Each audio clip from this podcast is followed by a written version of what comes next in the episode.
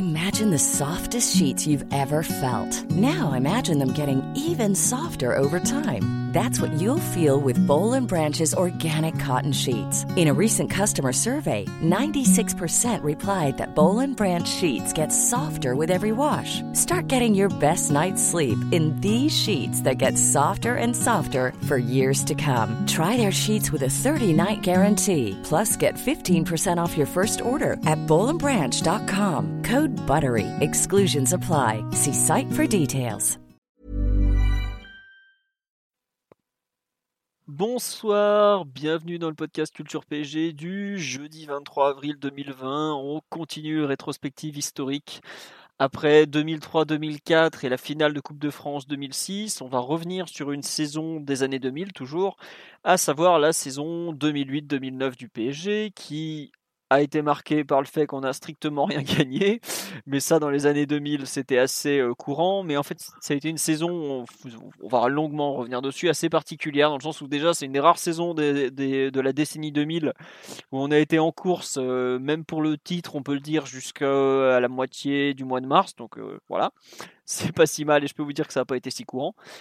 On va refaire un peu toute cette saison qui a été la on peut le dire, la seule vraiment réussie de l'ère colonie capitale. Rien que ça, ça en dit beaucoup.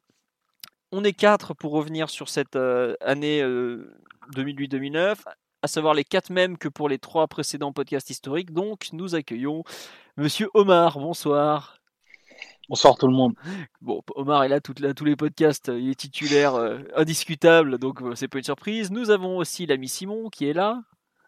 Salut les gars, bonsoir à tous. Qui n'a pas très très bien connu cette année, mais qui a revu plein de matchs, puisqu'il était un peu jeune, le pauvre Simon, c'est ça? Ah, Ça va, j'étais grand quand même. T'avais 13 ans? Oui, oui, à peu près. Bon, donc c'est bien ce que je dis, t'as rien connu, t'étais tout jeune. Euh, et nous avons l'ami Greg, qui est de retour, qui lui a, vécu cette saison euh, aussi, comme moi, dans de nombreux stades de France. Bonsoir à tous, exactement. Bonsoir à tous. C'était une très belle saison en, en déplacement. En plus, cette année-là, ça s'était bien passé de mémoire. Euh, globalement, euh, à part euh, un déplacement à Lille sur la fin où c'était un peu chaud, ça s'était plutôt très bien passé. Un, fameux pacte en début de saison qui avait dit on va se tenir à carreau.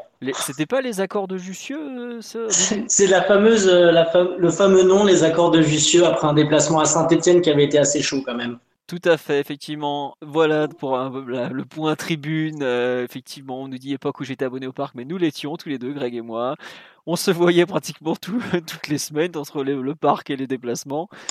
Et c'était une chouette époque. Euh, cette année-là, le PSG joue donc quatre compétitions. Le championnat, forcément, puisqu'on s'était sauvé de peu l'année d'avant, mais on s'était sauvé.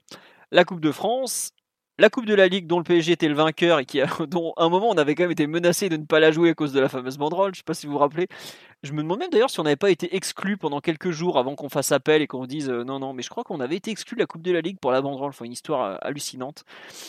Euh, vous pouvez chercher d'ailleurs sur le live si vous avez le temps, ça m'intéresserait de retrouver. Et enfin on jouait donc la Coupe de l'UFA qui s'appelait encore comme ça à l'époque puisque le PSG avait gagné la Coupe de la Ligue l'année d'après, l'année d'avant pardon.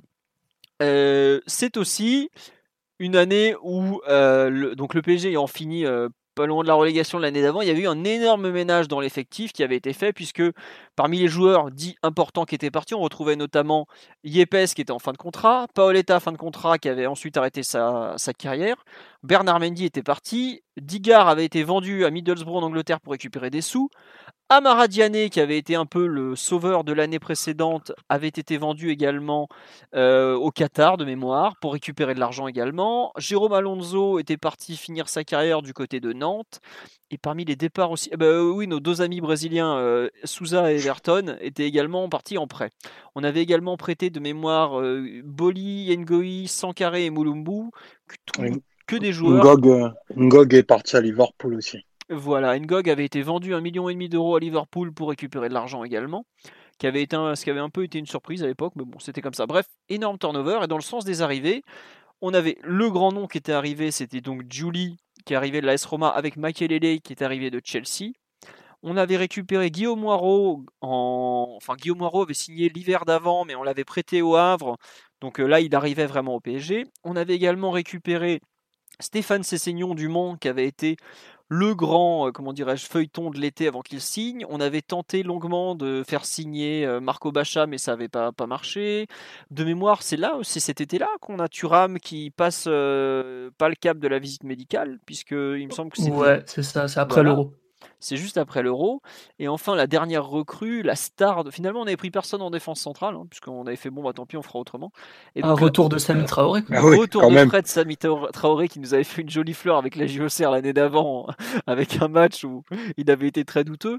Mais la grande star, ça avait été l'arrivée en prêt de Mateja Kezman, en provenance du Fenerbahçe euh, Istanbul, qui était à l'époque un joueur dont on rêvait ou presque, puisque euh, c'était un, nom fort respecté en, Europe, ou presque. Il s'avérera que ça sera un désastre, ou presque.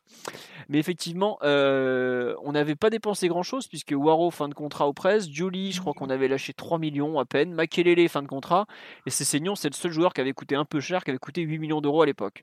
Mais vu les départs, les nombreux départs cités, la masse salariale avait été largement euh, libérée et nettoyée, et donc le PSG repartait sur un nouveau cycle avec... Euh, donc toujours le même entraîneur, Paul Le Guen, qui était revenu en durant la saison 2006-2007. Je ne sais plus quel mois il arrive, je crois novembre 2006, non Quelque chose dans le genre. Bref, en gros, on était dans la continuité au niveau du staff, mais pas du tout au niveau de l'effectif. Et il y a aussi un nouveau président qui était nommé, à savoir Charles Villeneuve, qui avait été nommé euh, en, mai de, en mai de l'année d'avant en, remplacement pardon, du fameux Michel Moulin, qui avait été un personnage euh, truculent, dirons-nous, et euh, qui avait finalement fait du, bon travail, enfin qui a fait du très bon travail durant l'été. Qui est... On avait été un peu inquiet en le voyant débarquer puisqu'il il représentait pas mal de choses que le PSG n'aimait pas beaucoup, à savoir TF1, une, une, une réputation comme pas toujours très adéquate ni flatteuse par rapport à ses connaissances en football. De, vous vous rappelez, messieurs, d'une émission, je crois, sur Canal+, où on lui montre les joueurs du PSG, ils se plantent de joueurs, de tout. C'était un, un carnage. Ça vous dit quelque chose? Ah bah, il y a ça, et je sais pas si tu te souviens de sa première interview dans le, dans le Parisien quand il arrive, euh, Michel Moulin, et qui dit euh, moi, moi, je vais reconnaître qui sont les hommes juste en leur serrant la main. C'est là que je vais savoir qui est digne du PSG juste en leur serrant la main. Et il bougeait dans. Il vient toujours au parc d'ailleurs, euh, Michel Moulin. J'ai eu le plaisir de le, de le, croiser plusieurs fois, mais c'est vrai que c'est un, un personnage assez, euh, ouais, t'as dit quoi, truculent, ouais, c'est un peu, c'est un peu ça. Ouais. Ah bah Michel Moulin, pour vous expliquer, pour sauver le club, il nous avait nommé le mec le plus sudiste que possible. Autant dire qu'on n'était pas très confiant au moment de commencer. Mais c'était comme ça. Euh, on nous dit, on me dit que je, euh, Le Guen est revenu à la fin de la saison 2007, durant la saison 2007-2008. Effectivement, c'est possible. Il arrive le 4 janvier. Ben non. Euh, bon, bref. Non, non. Non, non, il arrive en janvier 2007. J'ai raison. C'est bien. Janvier 2007. C'est bien la saison 2006-2007. Monsieur Grishka d'Histoire du PSG. Faudra réviser avant de venir. Non, plus sérieusement, voilà. Donc en gros, on est dans une saison où, au coup d'envoi, on attend quand même pas grand chose parce que bah euh, on sort d'une on sort d'une bataille pour le enfin de deux batailles pour le maintien d'ailleurs pas d'une seule parce que déjà l'année d'avant c'était pas glorieux. Mais euh, on a en plus un recrutement où il y a le départ de Paoletta qui est remplacé par un joueur qui arrive de Ligue 2 le départ de Yepes qui en défense centrale n'est finalement même pas vraiment compensé puisqu'on compte sur l'avènement de Sako et on a tout simplement euh, deux grands joueurs qui arrivent, mais plutôt sur la fin, c'est à dire Ludovic Julie, qui était, je crois, remplaçant à la fin avec la S-Rob, enfin qui est vraiment euh, qui rentre au pays, et Claude Makelele, qui, disons-le clairement, est beaucoup plus proche de la fin que du début. Messieurs, premier grand thème, euh, on va vous donner, donc là c'est le contexte un peu. Au final, le PSG fera un parcours en championnat qui s'achèvera à la sixième place à égalité de points avec le quatrième qui est Toulouse et le cinquième qui est Lille, sauf qu'on a une moins bonne différence de but. Donc euh, Toulouse plus 18, Lille plus 12 et nous plus 11. En Coupe de France, on s'arrête en huitième de finale à Rodez euh, après prolongation, on perd 3-1. Donc c'est une des rares défaites du PSG sur, face à une équipe moins bien classée, parce que Rodez était en national à l'époque. Et ensuite, excusez-moi, en Coupe de la Ligue de mémoire, on se fait sortir assez vite. J'ai plus le, résultat sous les yeux, vous vous rappelez on se, fait, déboîter par Bordeaux. Bordeaux au parc en demi-finale, pardon. Oui, on va jusqu'en demi-finale et on prend une rouste monumentale de Bordeaux à la maison. Donc voilà. Et enfin, on va quand même jusqu'en quart de finale d'Europa League, donc euh, de quart de, de Coupe de l'UFA où on perdra contre le Dynamo Kiev après avoir fait 0-0 au match aller à Paris. On prend 3-0 à Kiev avec une performance de euh, Michael Landreau qui est resté dans les annales. Je, si vous êtes un gardien et que vous manquez de confiance, n'hésitez pas à regarder les exploits de Michael Landreau ce jour-là. Vous verrez qu'on peut être international français et faire n'importe quoi. Bref, euh, donc les résultats sont plutôt bons. L'équipe va assez vite se trouver finalement. Euh, Greg, Omar, Simon, sur cette saison en général, avant qu'on se plonge un peu plus dans les détails, qu'est-ce que vous voulez comment vous voulez compléter un peu cette présentation globale que je viens de faire pendant presque 5 minutes Je m'excuse de ce tunnel. Bah, c'est quand même la saison où tu retrouves euh, la normalité entre guillemets. Après des années où tu as été dans les plus gros budgets de France et t'as fait à peu près n'importe quoi jusqu'à la fameuse saison où, tu passes de peu après de la Ligue 2. Et cette saison, c'est un peu la saison où tu es redevenu une équipe normale de, de Ligue 1, euh, ni en surperformance, ni en sous-performance, et où tu as pu euh, faire un championnat très solide, très honnête, avec une équipe qui s'est assez vite trouvée, des individualités qui, ont pu un peu porter, le groupe, et aussi une équipe expérimentée, mine de rien, vu qu'il y a beaucoup de trentenaires dans le 11 titulaire. Très bien. Euh, on me rappelle effectivement, c'est aussi la saison de l'exceptionnel PSG 20, qui aujourd'hui peut faire sourire, mais à l'époque avait été un match européen euh, complètement fou, comme toutes les grandes affiches européennes, et qui avait vu euh, ce Parc des Princes être en fusion pour un match de poule de Coupe de l'UEFA. Et oui, à l'époque, on savait s'enflammer avec pas grand-chose. Omar ou Greg, sur la, saison en général, avant qu'on on aborde un peu nos souvenirs, parce que bon là je viens d'en donner un gros, mais sur ouais, sur le un peu le pouls de la saison, qu'est-ce que vous en retenez? Retenez, pardon. Vas-y. Bah, comme, bah, euh, comme disait Simon, c'est vrai que c'est un peu une saison où entre guillemets on renaît, puisque la, semaine dernière euh, on a fait un podcast sur la victoire contre Marseille en 2006, mais 2004-2005 c'est catastrophique. Si tu enlèves la, victoire en 2006 contre Marseille, la saison est pas bonne et on sort de deux saisons où on joue le maintien globalement jusqu'à la dernière journée avec ce sauvetage à Sochaux. Donc on fait globalement, comme tu disais, un grand ménage dans l'effectif et puis on voit arriver des nouvelles têtes qui sont plutôt sympas et pourtant, bah, le, on débute pourtant par une défaite sur un but de ni Mani. Donc quand tu perds à Monaco ta première journée après avoir déjà joué deux ans de maintien et que tu n'as plus vraiment de cadre, hormis Makelele et Julie, tu t'inquiètes un peu. Et puis finalement, bah, comme tu disais, on a quand même joué le titre jusqu'au 15 mars et cette fameuse défaite contre Marseille où, où je l'ai encore en travers de la gorge parce que celle-ci, elle a fait très mal. Et puis après, malheureusement, les joueurs euh, qui étaient aussi un peu sur les rotules et surtout l'actionnaire avaient gâché en deux mois ce qui avait été bien fait en, six mois, à mon avis. Alors oui, il faut le savoir, en gros, le PSG a quand même changé de président euh, courant février après une, euh, un truc mais complètement PSG, savoir Villeneuve qui décrit dans la presse les, étrangleurs ottomans qui voulaient sa mort. Euh, donc ça déjà voilà, c'est Bazin donc était le, bah, vous le voyez actuellement, Sébastien Bazin qui était en gros le, le représentant, qui était un des trois actionnaires. Parce que je sais plus à l'époque si on était encore à trois actionnaires ou s'il avait racheté toutes les parts. Enfin bref, toujours est-il que c'est l'actionnaire principal qui était devenu président alors qu'il n'avait pas le temps de s'en occuper. Le Gwen avait demandé une recrue au mercato hivernal qu'il n'avait pas eu. Il avait dit mais il nous manque pas grand chose pour vraiment pour aller au bout, enfin pour faire une grosse saison. Il l'avait pas eu. Et finalement on apprend, je crois courant mars ou courant avril, que le Gwen qui était en fin de contrat n'allait pas être prolongé. Donc en gros on finit euh, complètement en roue libre. Enfin la, fin de saison on va vous en parler, mais on est vraiment, enfin pour moi on est passé peut-être à côté de quelque chose de bah, de grand en fait. On a parlé de la saison 2003-2004 où on se loupe sur les derniers matchs, mais 2008-2009 euh, euh, on se loupe, euh, on, fait on se tire une, des rafales dans le pied un peu, mais pas que, on va, je vous expliquer après. En gros, à partir de février, mars, avril, et puis alors là, bon.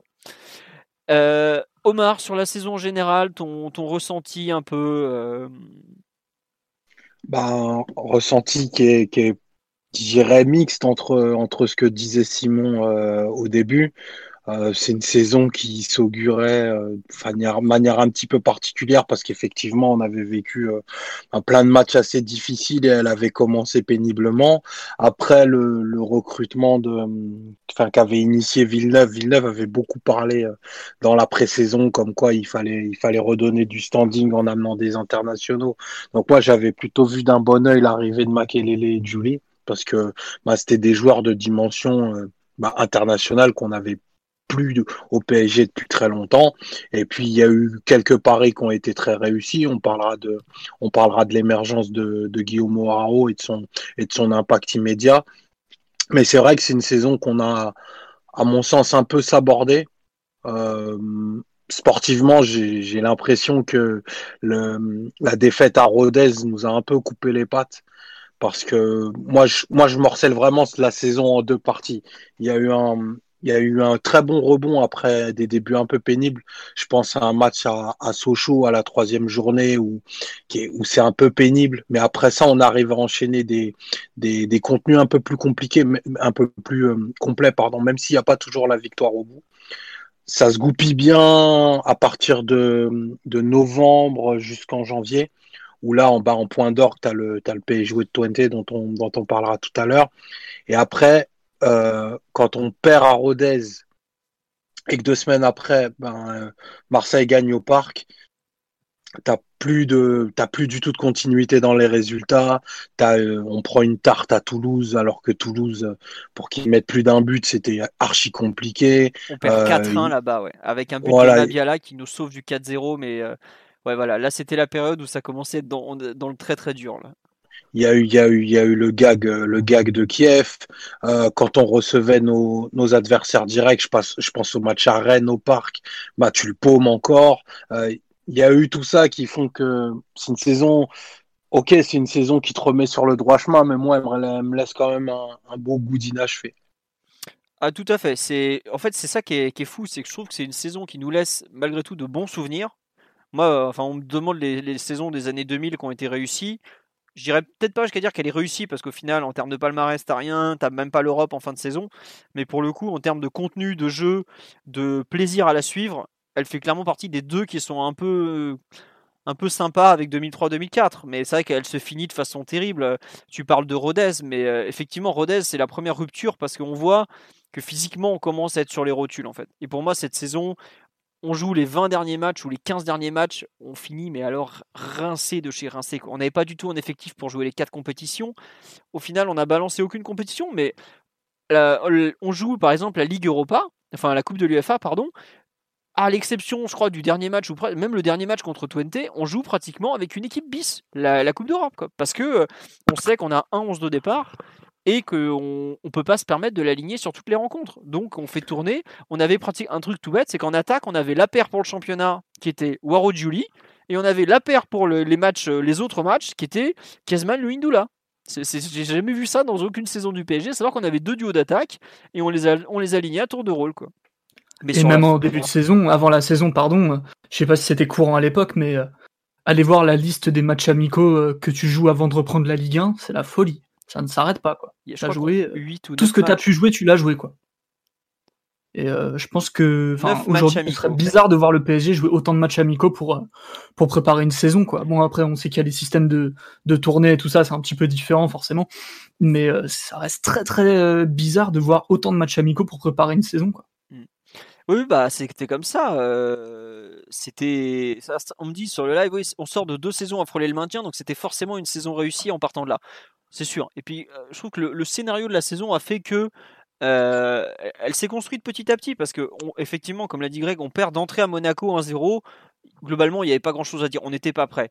Mais c'est vrai que dès le deuxième match de la saison, on joue Bordeaux au parc, on gagne 1-0 but de Waro.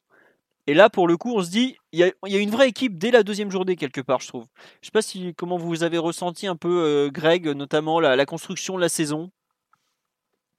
Euh, bah, clairement, en fait, si on reprend, si on reprend la saison un peu et qu'on la, la coupe un peu comme les trêves internationales, on s'aperçoit qu'hormis la défaite à Monaco, bah, on débute pas si mal, puisqu'on globalement, on prend ensuite, euh, on prend 10 points sur 12.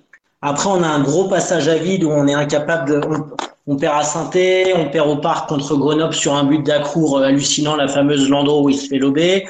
Euh, on arrache euh, un point à Nancy. Et moi, peut-être que je dis des bêtises, mais moi j'ai souvenir que Villeneuve avait dit que si on perdait à Nancy, le Gwen par exemple était était évincé. Donc le début le début de saison était bon. Après on a un gros passage à vide. Et puis après, comme disait Omar, à partir à partir de novembre jusqu'à bah, jusqu'au 15 mars, on avait quand même enchaîné quatre mois vraiment intéressants avec seulement deux défaites. Alors on perd à Rennes et on se fait éclater à Bordeaux, mais Bordeaux qui était très fort avec le, le fameux but de Gourcuff. Futur champion Bordeaux. Bordeaux futur, champion.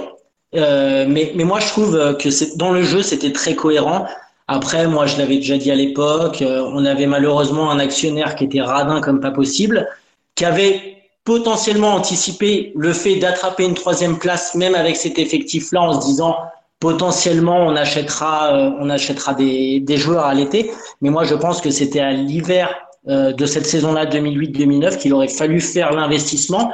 Et après la défaite à Marseille, on a complètement explosé. Enfin, tout à l'heure, tu rappelais qu'on a fini à égalité avec Toulouse et Lille.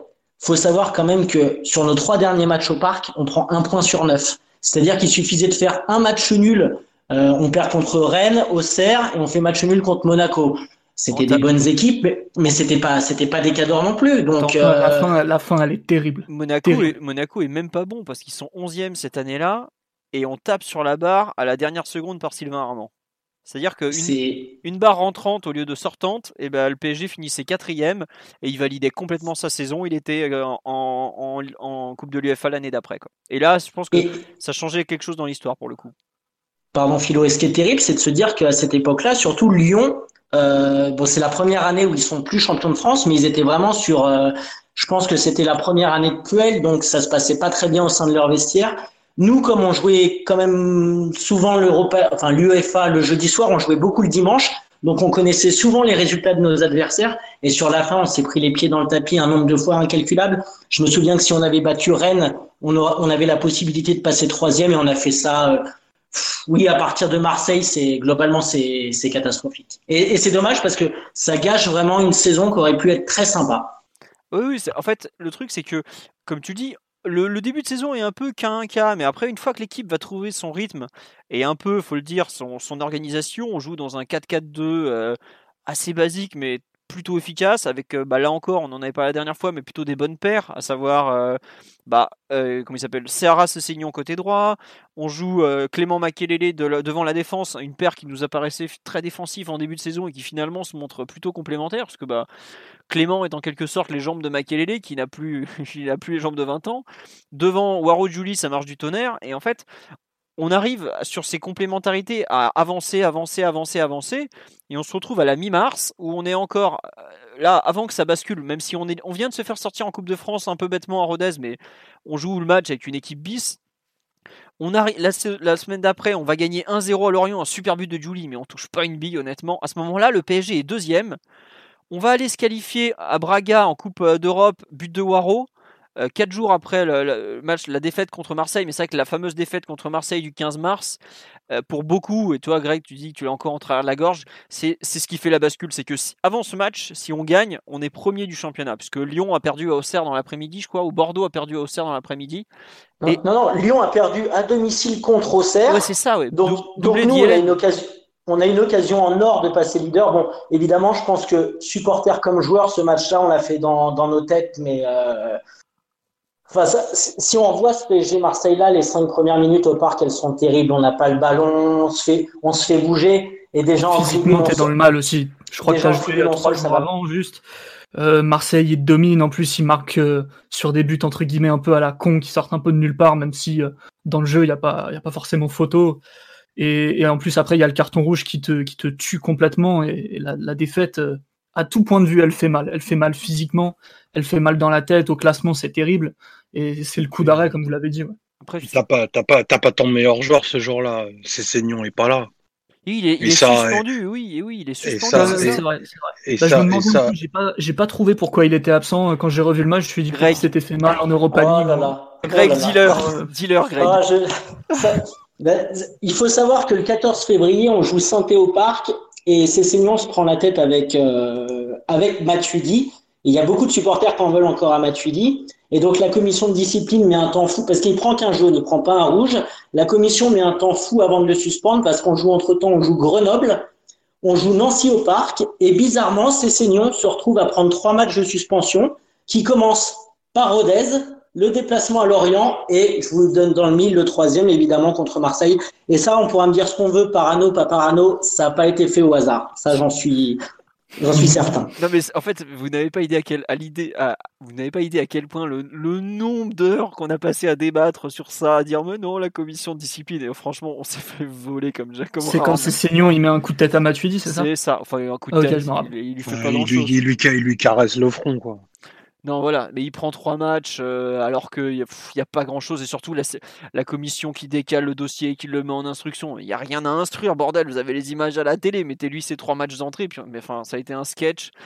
Et effectivement, l'absence de ces saignons a pesé très lourd. Et contre Marseille, j'avais oublié un truc, c'est que on prend un but d'entrée, le fameux but de Zenden qui passe à travers le cube euh, en voulant. il se casse la gueule.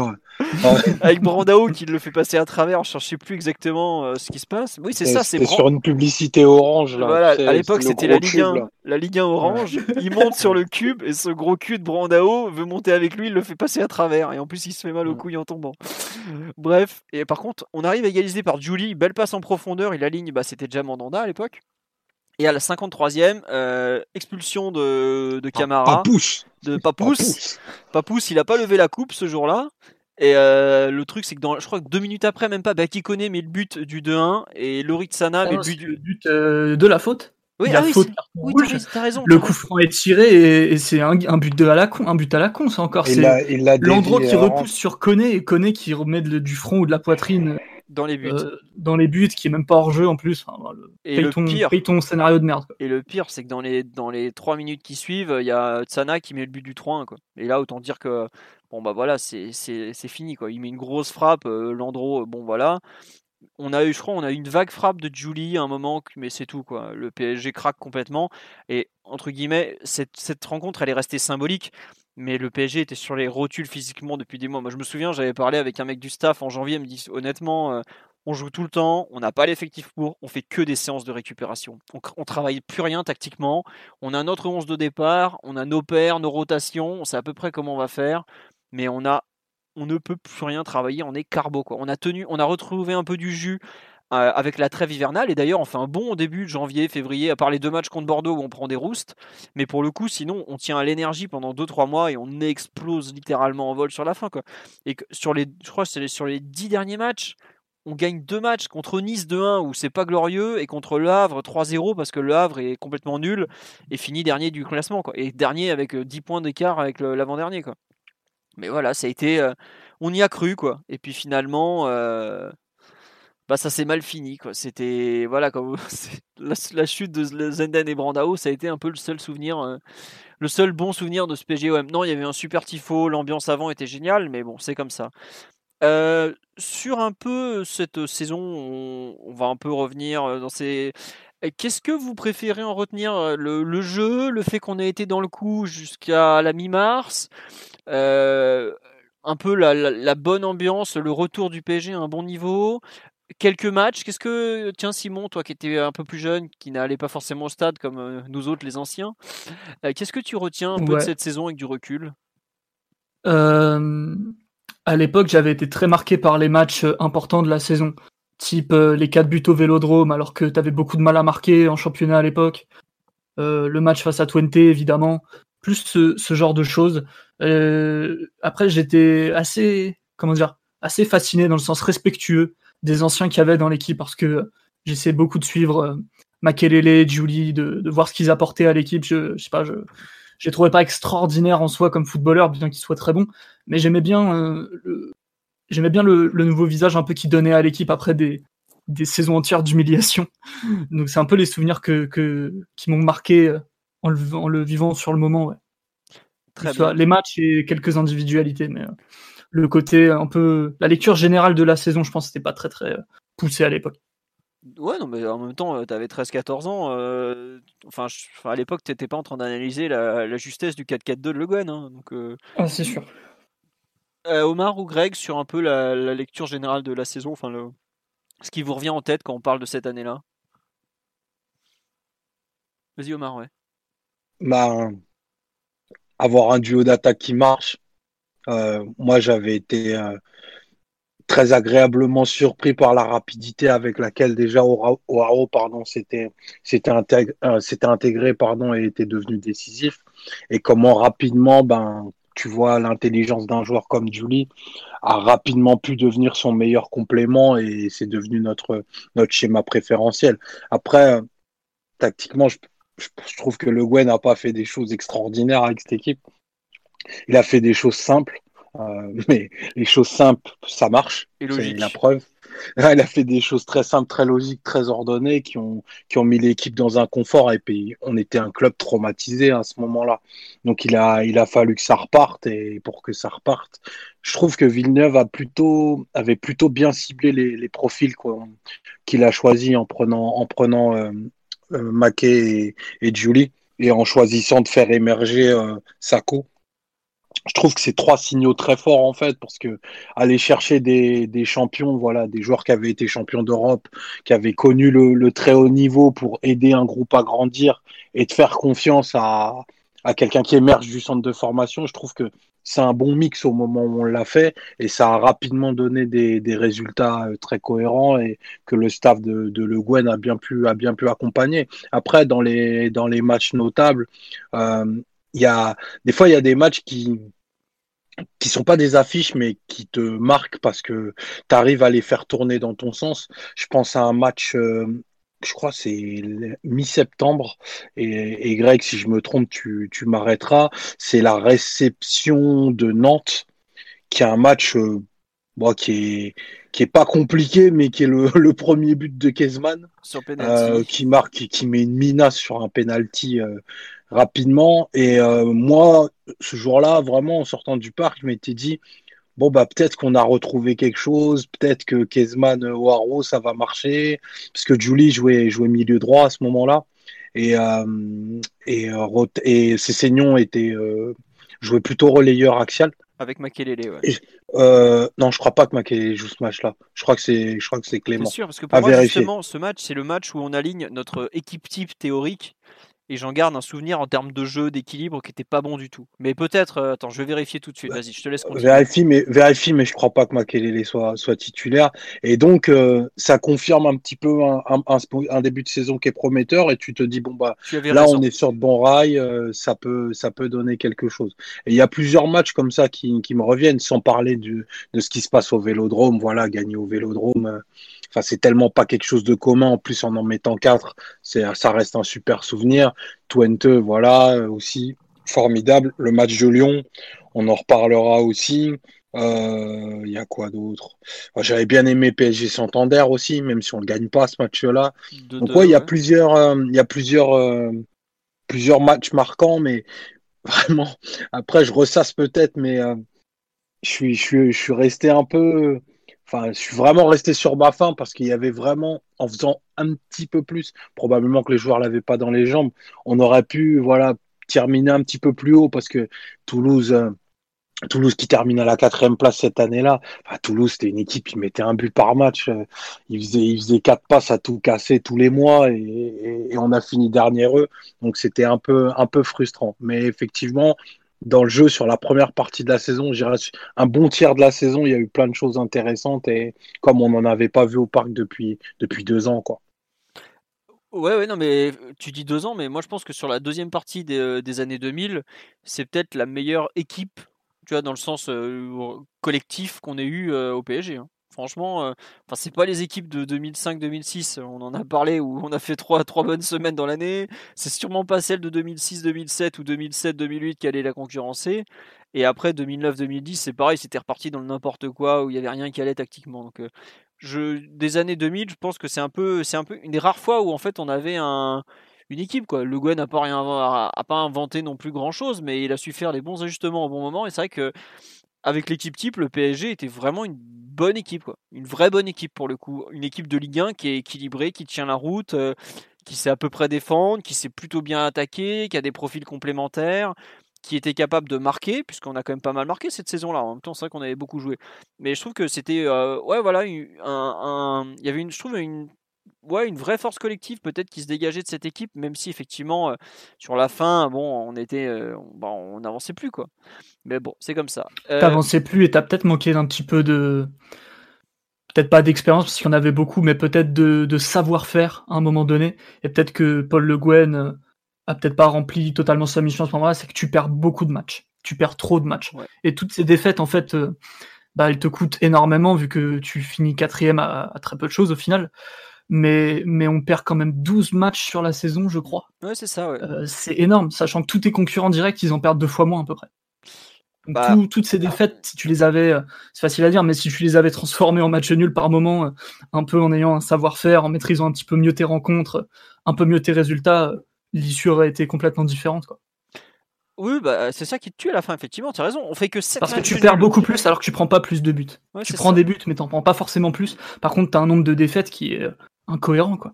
Oui, c'est ça. Tu as 12 défaites alors que tu, tu as que 7 matchs nuls. Et tu inverses les deux, tu as 4-5 points de, plus. Tu te retrouves avec 4-5 bah, points de plus, tu à 69-70 points. Tu es juste derrière Lyon. Et ça correspond beaucoup plus à la vraie valeur de cette équipe au final. Mais bon, c'est comme ça. Tant pis, on peut pas tout refaire. Hein. Ah oui, on nous dit Alain Roche était notre directeur sportif. Mais oui, effectivement, Alain Roche, directeur sportif qui se fera massacrer littéralement par euh, Le Gwen qui, dira quand même je ne, pensais, je ne, me doutais pas à quel point son incompétence allait nous nuire. Qui restera un des plus beaux assassinats médiatiques qu'on ait vu dans le PSG des années 2000. Euh, Greg, sur un peu ton, ton, ton, toi aussi, ton sentiment, ton, sur la saison, comment tu l'avais vécu euh, bah, moi, comparé à Omar, où lui c'était gênant, pour moi c'est intervenu un peu le déclic un peu plus tard. Moi, c'est la réception de Lille au parc en novembre après deux défaites contre Toulouse et Nice, alors qu'on avait gagné à Marseille et qu'on pensait qu'on allait être lancé, on s'était pris les pieds dans, dans le tapis. Et c'est le fameux jour où, euh, où Sami Traoré s'est pris par ma, pour Maradona et a traversé la moitié du parc euh, trois fois en long, en large et en travers. Et j'avais trouvé qu'on avait été plutôt intéressant dans le jeu. Après, on avait été gagné au Havre euh, bon, un match euh, qu'on devait gagner puisque le Havre avait fini dernier ou avant-dernier. Et puis bon, et, et, surtout, on avait enchaîné sur un super match au parc contre Lyon. Un, samedi soir, jouer Lyon au parc un samedi soir, c'est assez rare. Mais je pense que c'était pour, euh, pour la télé avec les matchs de Ligue des Champions. Et moi, je me souviens de, d'un récital de Cessignon. Je crois que c'était l'une des premières apparitions, apparitions pardon, de Colo qui avait remplacé Réveillère qui, s'était fait les croisés. Et Cessignon lui avait fait une misère, mais je pense comme euh, comme rarement un latéral avait pris une misère au parc, euh, au moins durant ces années. Et je trouve qu'on avait fait un super match. J'étais retombé sur un résumé l'autre fois, j'avais oublié. On a Juninho était rentré parce qu'il était il était souffrant blessé. Il avait dégoupillé en se faisant expulser sur un tacle euh, sur Armand et voilà, enchaîner trois victoires au parc après les deux saisons 2007 2006 2007 et 2007 2008 c'était euh, c'était un peu du bonheur, surtout contre Lyon où ça faisait quand même pas mal d'années qu'on les avait pas tapés au parc. Donc je trouve qu'il y avait une vraie cohérence et surtout ce qui était marrant cette saison-là, c'est comme tu disais, on est allé globalement assez loin euh, dans toutes les compètes et j'avais l'impression d'aller au parc ou en déplacement tous les trois jours. Enfin, j'avais l'impression que c'était la première saison où ça s'arrêtait jamais. Bah, pour avoir fait, je crois, euh, il me manquait deux déplacements sur la saison. Je te confirme que on était souvent en vadrouille. Hein. C'était, c'était, mais c'était une super saison honnêtement. C'était vraiment cool à, suivre. Euh, bah, t'avais tout le temps des nouveaux. En fait, on a eu, on a perdu pas mal de matchs sur la saison. Je pense même qu'on en a, ouais, on, bah, si on a déjà perdu 12 en championnat, on a dû en perdre encore euh, bah, deux forcément, donc ça fait 14 en Coupe nationale. Et il doit nous en manquer. Il me semble qu'on bah, on en a perdu un ou deux en Coupe d'Europe. Donc on a dû perdre 16 fois au total. On perd à Schalke et on perd à Kiev. et Kiev. Donc on a 16 défaites au, total sur l'année, ce qui est beaucoup. Hein. Mais sachant qu'on a joué au total, euh, je pense, pas loin de 55 matchs voire euh, plus que ça. Ouais, enfin, enfin c'est énorme, 55 matchs. À l'époque, on ne joue jamais autant. Hein. Euh, on n'a pas cette impression d'avoir perdu tant que ça. Mais c'est vrai qu'il y a eu des matchs où euh, on s'est retrouvé. Moi, je sais que le, pour moi, l'équipe, le PSG Lyon, on, reviendra dessus plus en détail, mais c'est peut-être ce jour-là où on se rend compte que l'équipe, elle est vraiment bonne, quoi, pour le coup. Après, on n'enchaîne pas, on perd à Rennes avec Douchès qui fait un match, mais irréel, où il sort tout. Je sais pas si vous vous rappelez de ce, ce, dimanche soir sur Canal Plus où Douchez nous fait un match, mais un match. Le mec, il a fait match de sa vie ce jour-là, quoi. Évidemment, il signera au PSG juste après. Enfin, quelques années après, plus exactement. Mais euh, c'est en fait, c'est là où on se rend compte, je pense, que l'équipe a, trouvé son système, a trouvé son rythme de croisière. Et on fait euh, ouais, bah, 4 mois qui nous laissent espérer que. Bon, il s'avère que ça sera un peu juste, mais euh, malgré tout, oui, voilà, on rappelle sur PSG Lyon, Juninho est expulsé parce qu'il déglingue euh, la cheville d'Armand alors qu'il Ah oui, il lui met un énorme chassé, c'est trop marrant. Voilà. C'était assez euh, voilà. Il y a eu en fait, il y a eu plusieurs périodes dans cette saison. Je trouve que le début de saison, jusqu'au moment où, on trouve un peu notre équipe, c'est vraiment qu'à un cas, on alterne 4-2-3-1, 4-3-3. On, le Gwen tâtonne quand même pas mal et puis il va trouver ce système de jeu, ce 4-4-2 avec finalement euh, Waro Julie devant, qui comme tu l'as dit Omar, va s'avérer être une paire euh, redoutable. peut-être même la meilleure paire du championnat cette année-là, parce qu'il y a une complémentarité entre les deux attaquants qui était inattendue et qui était franchement exceptionnelle. Euh, je suis pas dans, pour moi ça a été la plus belle paire d'attaquants des années 2000 au PSG honnêtement. Ils se comprenaient parfaitement. Enfin ils ont pas rien enfin on n'avait pas réinventé le football hein. un grand un petit un qui fait des têtes un qui court euh, intelligemment. Euh, à partir de là voilà mais ça a marché du feu de dieu quoi ce duo direct en plus quoi. Ça marche bien hein. enfin les, duos avec Oaro en général ils, ils marchent bien parce que c'est vrai que de façon un peu caricaturale, on dit, qu'il servait juste à, dévier des ballons de la tête, parce que c'est vrai que lui, pour le coup, il était grand et il avait un super jeu de tête, mais en point de fixation, il était utile parce que tu pouvais un petit peu balancer, il était récepteur de jeu direct, il arrivait à orienter, et puis il n'était pas dégueu avec ses pieds en fait. Non, il, avait technique, il, avait, il avait une technique assez propre pour, euh, pour quelqu'un de ce gabarit-là, avec une dégaine un peu, un peu nonchalante et tout. Franchement, c'est O'Haro, c'est vraiment une super, une super pioche. Que de la ouais, en plus, c'est un joueur de Ligue 2. Quand il arrive, il est tout jeune, il doit avoir 22 ans. C'est surprenant qu'il fasse une saison aussi bonne directement. Ah, c'est surtout qu'il avait piétiné la Ligue 2 euh, bah, la saison où on le prend. Il met 27 buts, je crois, c'est ça hein. Il met, ouais, il met un score, un score de, de, dictateur africain. Et il, il arrive, en, il arrive en, en, Ligue 1 et de suite, de suite, en fait, il s'est fait aimer, quoi. Et, euh, et au-delà de ça, même O'Haro, c'est reste un mec qui, dans l'histoire du PSG, restera. Euh, enfin, j'ai pas, c'est pas une légende, hein, loin de là. C'est pas, c'est pas ça qu'on dit, mais je pense que c'est un mec qui compte dans l'histoire de ce club-là. C'est un mec qui a été aimé euh, et, je pense qu'il sera toujours le, bienvenu euh, au PSG au travers les âges. Et, ça, tu le gagnes euh, avec ce que tu fais sur le terrain, mais aussi par rapport à ce que tu es. Et c'est un mec, ça a l'air d'être un bon mec. Ah bah, honnêtement, on a rarement entendu des échos négatifs sur lui, même quand il jouait moins à la fin. Puis tu sais, tu dis, c'est pas une légende du PSG, mais enfin, on se rend pas compte, il a quand même marqué 56 buts pour le PSG. C'est plus que Wea. Hein. C'est plus que des mecs comme Néné, euh, Lucas, Pastore, même Ginola, Toko. Enfin, c'est pas rien, 56 buts sous les couleurs du PSG. Euh. Ah non, non, il en, met quoi 25 presque? Ah, je pense qu'il en, une bonne vingtaine. Il en, met 17 en championnat, il me semble. 17 ou 18 en championnat. Il en met 20. Donc, il met 20 buts en 47 euh, rencontres. Ouais, c'est peut-être en Coupe d'Europe qu'il n'a pas pu scorer autant. Du coup. Non, bah en Coupe d'Europe, il, la jouait pas au départ. Ouais, il la jouait pas. Mais par contre, il met un but super, il met le but de la qualif à Braga. De mémoire, il met un but super hmm, important à Wolfsburg. D'ailleurs, vas-y, on n'avait pas autant Braga, c'était cool comme déplacement. Autant tu, vas-y, déplacement européen, tu te tapes Wolfsburg. Qu'est-ce que c'était naze comme ville. Quand je, me rappelle de Draxler qui disait ouais, c'est pourri. J'étais là, mais oui, évidemment que c'est nul. C'est, enfin, c'est le Sochaux allemand, quoi. C'est là où il y a les usines Volkswagen, quoi. Dans Wolfsburg, il y a rien. Bref, ça c'était autre chose. Mais ouais, non, Waro arrive de Ligue 2 et fait une excellente saison directe. Mais je crois qu'en plus, il est, il est pas appelé en équipe de France tout de suite, alors qu'il a. Ou, aussi, il non, il a appelé la saison d'après, je crois. Alors qu'il avait grave le niveau. Euh, pour, euh, pour y être déjà. Quoi. Et je, euh, paradoxalement, si, il est, il est appelé en équipe de France en mars 2009, mais il joue pas, voilà, c'est ça. Par contre, il y avait Louis Ndoula qui avait retrouvé l'équipe de France en, en étant remplaçant de luxe au PSG quand même. C'était une époque, euh, comme il cartonnait dans les Coupes nationales et en Coupe d'Europe qu'on faisait appel à lui, ce bon Peggy, il, était, il s'était retrouvé en équipe de France. Et Waro marque effectivement le doublé au match aller contre Wolfsburg qu'on gagne 2-0 avec euh, effectivement une excellente rencontre. Et d'ailleurs, Wolfsburg sera finalement champion d'Allemagne alors qu'on gagne 2-0 chez nous, 3-1 chez eux. Mais je crois que aussi, comme nous, la Coupe d'Europe, ils ne la jouent pas totalement à fond pour se concentrer sur le championnat, parce, à raison, puisque finalement, ils feront la plus belle saison de leur histoire cette année-là.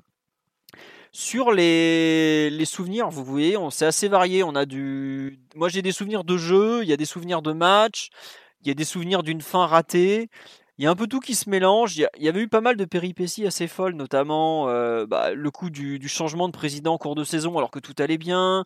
On avait eu effectivement, au début de la saison, quand on n'est pas encore totalement bien lancé, on a la victoire 4-2 à Marseille. Euh, il y a eu comme ça, il y a eu effectivement le souvenir de, Sam, de Sami Maradona contre Lille, effectivement. Il y a le, parcours européen qui est quand même super sympa.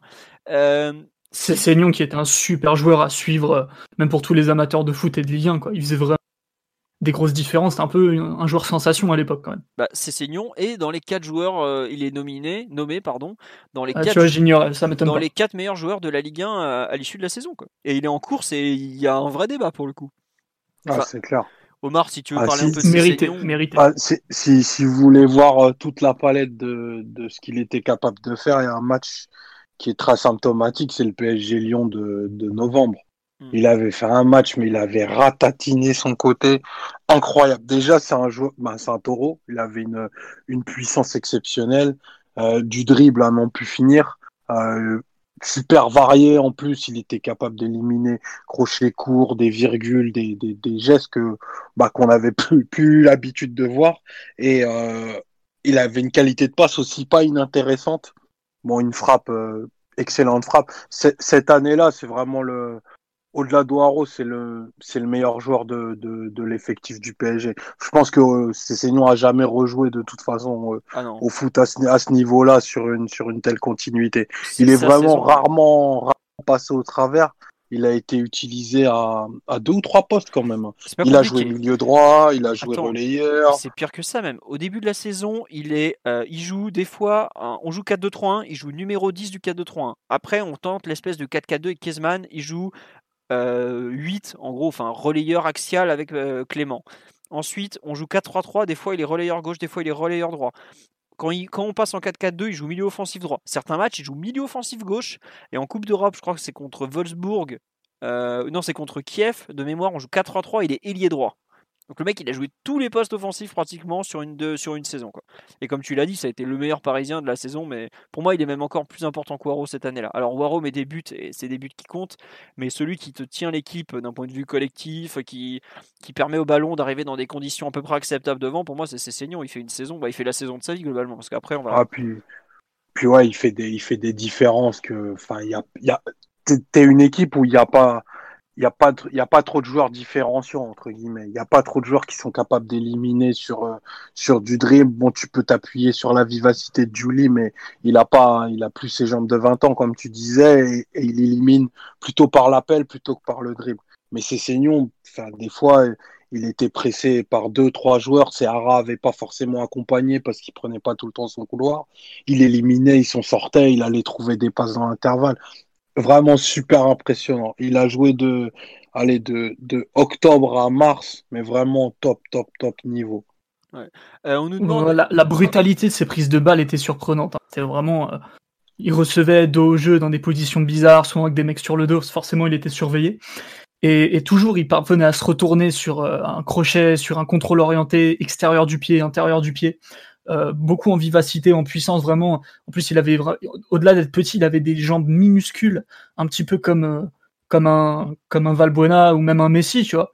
Ce genre de joueur est très, très, très, très impactant dans le jeu, et même visuellement, euh, quelqu'un qu'on remarquait beaucoup. Ah, il avait des cuisses, c'était un taureau. Mais par contre, surtout, tu te parles, enfin, on parle, on n'en parle pas beaucoup, mais il était très technique et surtout, il avait avec Serra, il avait un relais de côté droit qui était, qui savait très bien utiliser. Alors, c'était pas toujours au top défensivement, mais globalement, la paire marchait superbement, quoi. Et bah, on me dit, ouais, il a eu il a pas fait grand chose après, vrai qu'il y a eu un peu une, ou deux bonnes saisons à Sunderland, mais bon, il s'est un peu perdu en dehors des terrains aussi. Il a, il a eu du mal à gérer sa, sa notoriété. Bon, Comboiré qui l'a passé côté gauche, ça l'a pas aidé non plus parce que c'était clairement pas son meilleur poste, mais sa saison 2008-2009, ouais, c'est, c'est une très très belle réussite. À l'époque, je sais qu'on parle de plusieurs gros clubs sur lui. On l'avait acheté 8 ou 9 millions, quelque chose comme ça. On parlait, il y avait des approches comme quoi il repartirait pour 25 ou 30. Enfin, non, à l'été 2009, c'est une des grandes satisfactions de la saison et tout le monde, enfin, il a le 10 et personne se dit, ouais, il mérite pas le 10, quoi. C'est, c'était le meneur de jeu du PSG. Greg, j'imagine que Ouais, toi. c'est ça, un vrai meneur en plus, c'est-à-dire qu'il avait pas tant de gestes décisifs que ça. Il pouvait en faire, il pouvait faire une passe D, mettre un but. Il a mis des buts importants d'ailleurs, mais mais il faisait pas des stats euh, comme aujourd'hui on dirait des stats modernes. Quoi. C'était pas c'était pas un numéro 10 de stats, c'était plus quelqu'un qui te faisait des différences, qui euh, qui déstabilisait le bloc adverse et qui du coup euh, permettait aux autres d'exploiter les espaces que que lui créait. Quoi. Greg, ton avis sur ce bon Cessignon? Je me souviens, tu l'aimais bien, toi, non? Ah, moi, moi j'adorais ces seniors, moi. Joueur hyper, hyper vif, hy- hyper tonique, déjà au Mans très impressionnant. Euh, il marque euh, son premier but, il met, un, il met une reprise fantastique à Sochaux qui finit dans la lucarne. Euh, euh, c'est vrai que moi je trouvais qu'il n'avait pas une frappe euh, énorme dans le sens où elle allait souvent au-dessus des buts. Bon, il met un super but contre Valenciennes où tout le parc a vu qu'elle était rentrée avant la trêve. Euh, Il y a que l'arbitre qui l'avait pas vu, malheureusement ça fera 2-2. Mais dans, dans le jeu, ces saignons avaient été monstrueux. Moi, je me souviens d'un match de Coupe de la Ligue contre, contre Lens Ou près du poteau de corner, il dribble deux joueurs en faisant l'espèce de coup du crapaud hypertonique. Enfin, c'était, c'est vraiment un joueur très, très fantasque, mais, euh, mais qui arrivait à déstabiliser les blocs. Et je pense que hum, la commission de discipline, même si je vais encore revenir dessus, je pense que ça lui a tué sa saison parce que ah, en fin de en fin de saison a complètement disparu. Tant, tant dans les stats, tant dans le jeu, et euh, il y avait quelque chose. Alors peut-être que physiquement, c'était peut-être aussi sa première grosse saison dans un gros club, et peut-être qu'il fallait digérer. Mais je pense que l'après, son après suspension, on n'a jamais retrouvé le vrai Cessignon et, euh, et c'est dommage parce que c'était un super joueur. Et si on avait eu ne serait-ce que son pendant à gauche, on aurait été dans les trois premiers euh, largement. Ah ouais, c'est sûr que. tu, tu, tu sous-entends qu'à côté, côté gauche, il y avait un fantôme? C'est ce que tu dis euh, Je sous-entends que le poste faible du PSG 2008-2009 était en effet Omar euh, de l'autre côté de ces saignons, c'était très très faible, très très ah, faible. Tu, tu m'envoies, tu m'envoies très surpris. Hein. Franchement, je, je, te, je, te, conjure de t'excuser de parler de parler. Pourtant, c'est quelqu'un qui nous explique qu'il était Ballon d'Or euh, toutes les toutes les saisons. Et pourtant, il, on m'aurait menti. Il raconte souvent à la radio qu'il a été qu'il a été assez fantastique, mais j'ai pas le même j'ai pas le même avis et je pense que beaucoup l'ont pas. Voilà, Le, un certain Jérôme R vient de se faire habiller. Mais, il régale, il régale, il régale. non, mais bon, juste non, sur ces signaux, on nous dit, on va, on va, reparler un peu de tout ça. À l'époque, c'est vrai qu'effectivement, il y a quelques comparaisons avec Cococha, moins, peut-être moins génial Cococha, plus puissant, mais c'est vrai que il était impressionnant physiquement. Personne ne le bougeait au duel déjà, quoi. Donc euh, à partir de là, ça, ça Il était tellement fort au duel qu'il pouvait recevoir du gelon.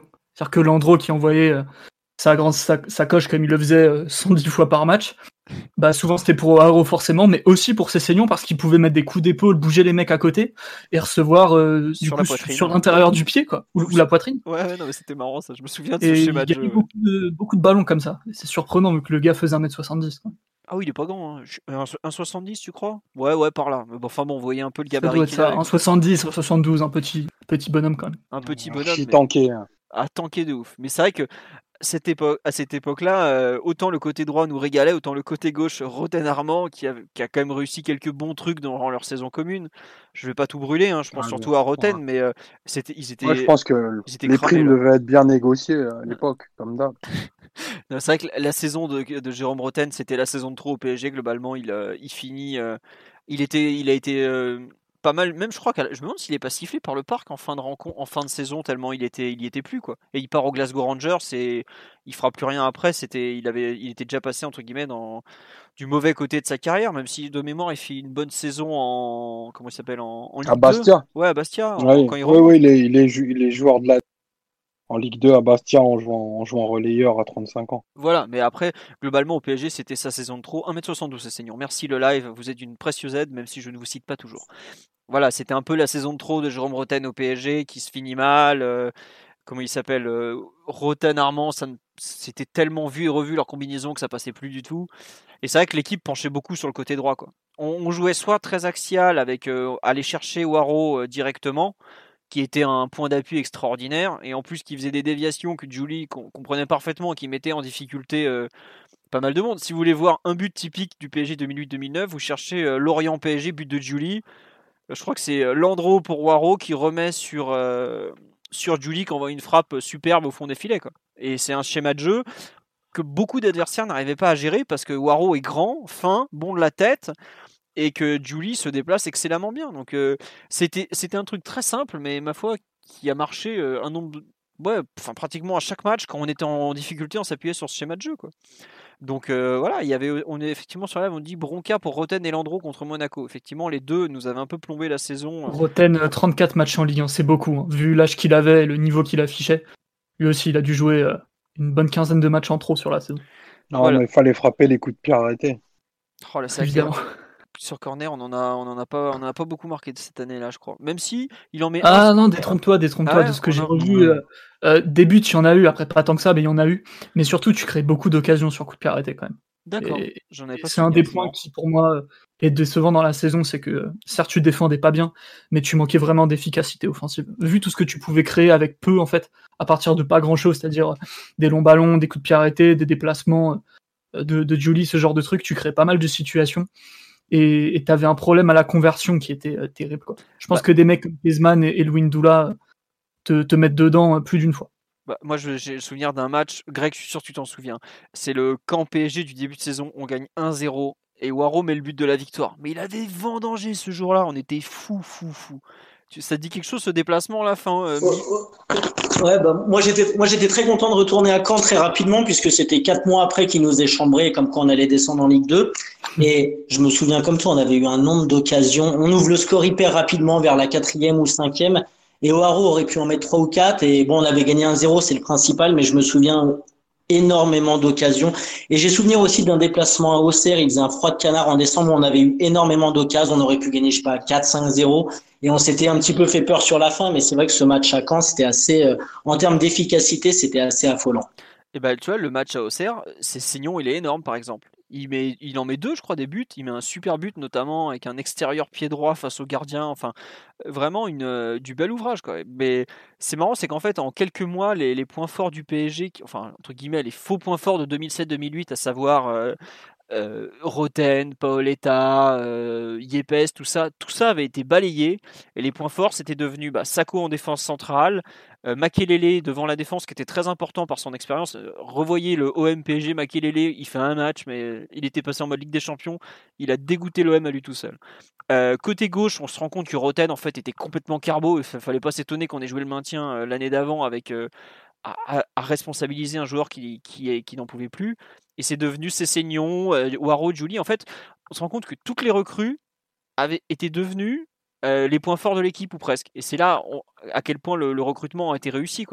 Parce que bah, quand, entre guillemets, toute ton équipe et d'un coup s'appuie sur les joueurs arrivés à l'intersaison, bah, c'est que tu as réussi ton, ton, été, tout simplement. Et c'est effectivement, on était reparti de l'avant grâce à ces joueurs-là, tout simplement. Euh, on nous dit qu'il faut parler de l'histoire du sponsor du maillot extérieur. Ça vous dit quelque chose cette histoire? Je me souviens plus tout. Euh, honnêtement, la personne sur live, si tu veux développer, ça ça m'aiderait parce que là, euh, j'avoue que j'ai aucun souvenir de cette histoire. on avait un très très beau maillot cette année-là, un beau Echter avec même la bande rouge dans le dos, et ça n'a pas été si courant. honnêtement. Bah, depuis, je pense qu'on n'a pas eu mieux. Je l'ai même racheté en taille adulte celui-là. Ah, franchement, il était superbe ce maillot. Avec, c'était encore, ouais, c'était Fly Emirates déjà, et c'était vraiment, c'était un, très très très très beau maillot. D'ailleurs, on avait fait, je crois qu'on on avait joué. Ah, le maillot extérieur était pas terrible, un rouge. et le maillot gris, pas le gris. Ouais, était pas terrible, mais celui-là, honnêtement, une belle réussite de Nike et effectivement pour une belle saison. Bon. Est-ce que vous voulez qu'on évoque encore un peu nos souvenirs ou on passe à la façon dont le PSG jouait, un peu rappel tactique, les joueurs qu'on alignait, tout ça?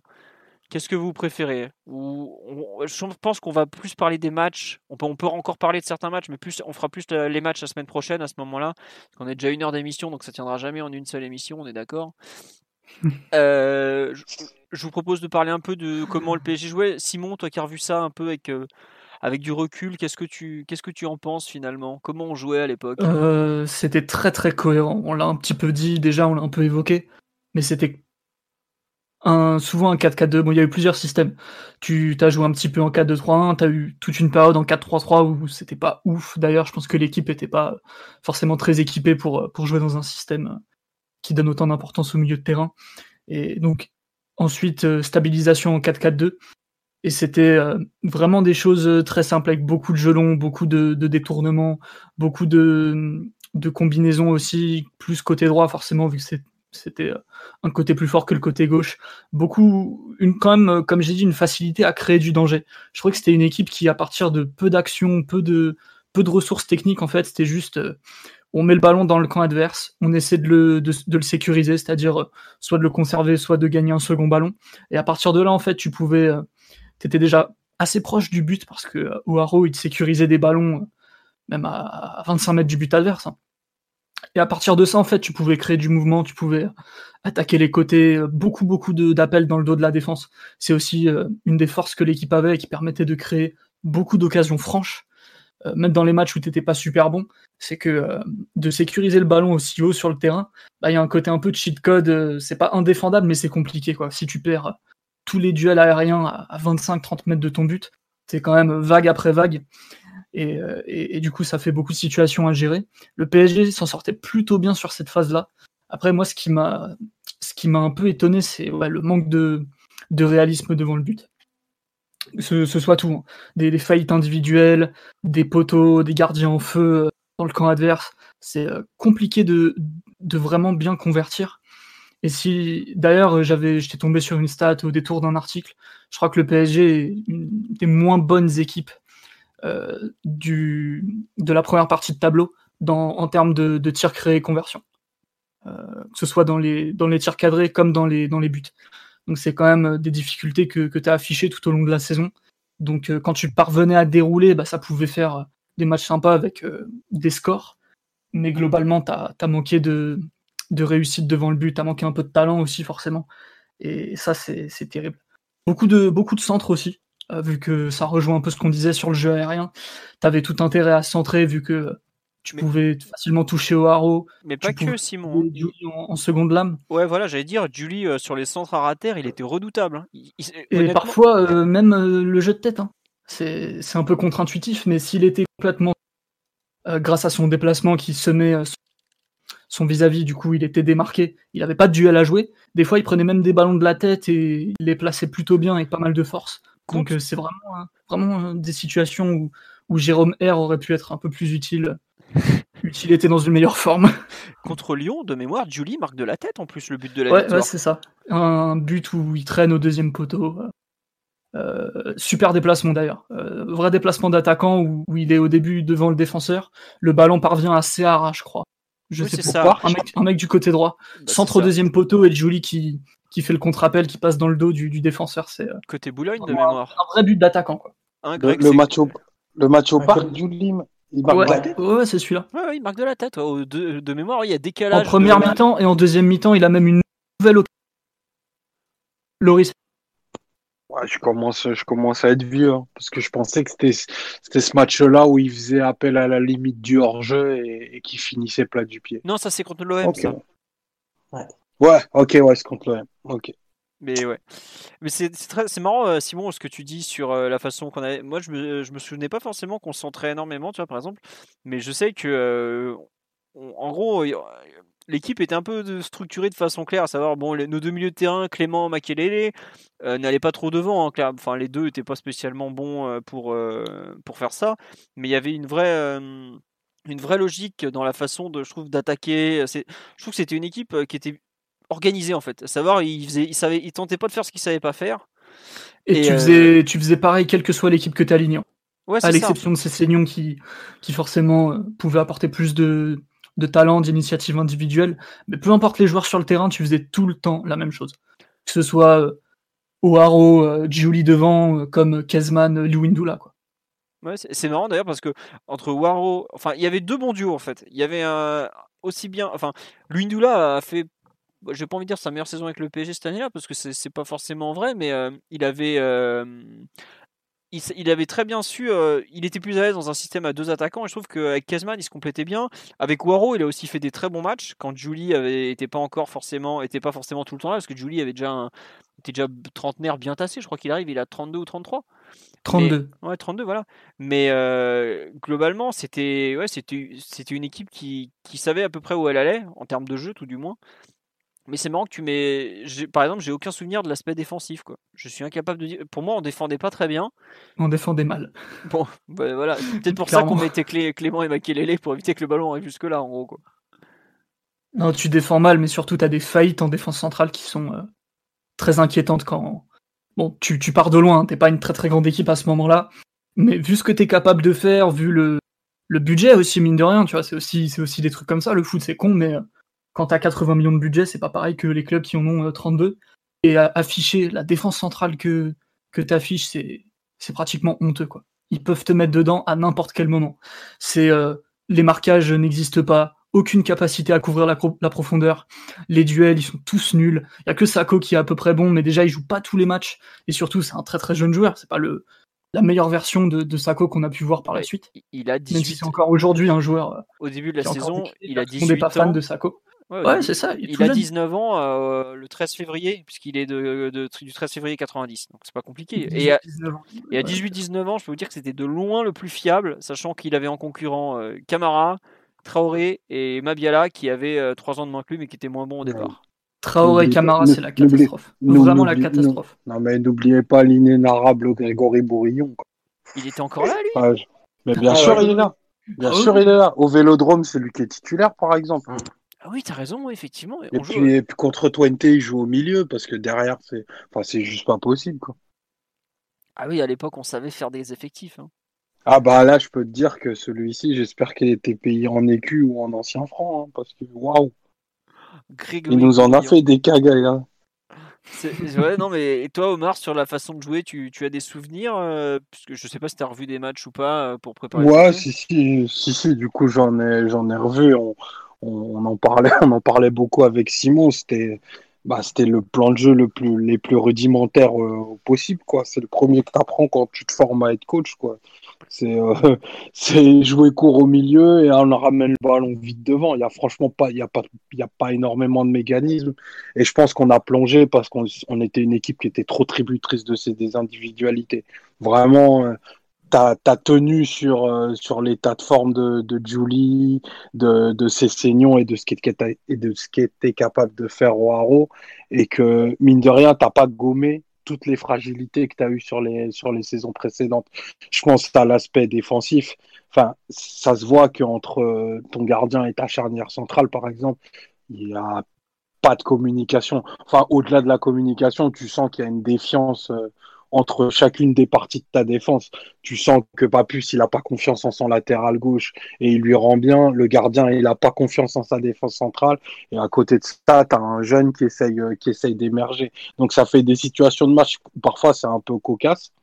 Mais euh, mine de rien, quand tu as, as un taulier comme, euh, comme Makelele, bah, il y a des matchs où il a tout sécurisé. quoi. J'ai revu le, Les le matchs match où il est au- pas là, c'est très compliqué par moment. bah, tu vois, j'ai revu le, le, le match au, au Vélodrome, là, du coup, en, en vitesse tout à l'heure, en fin d'après-midi.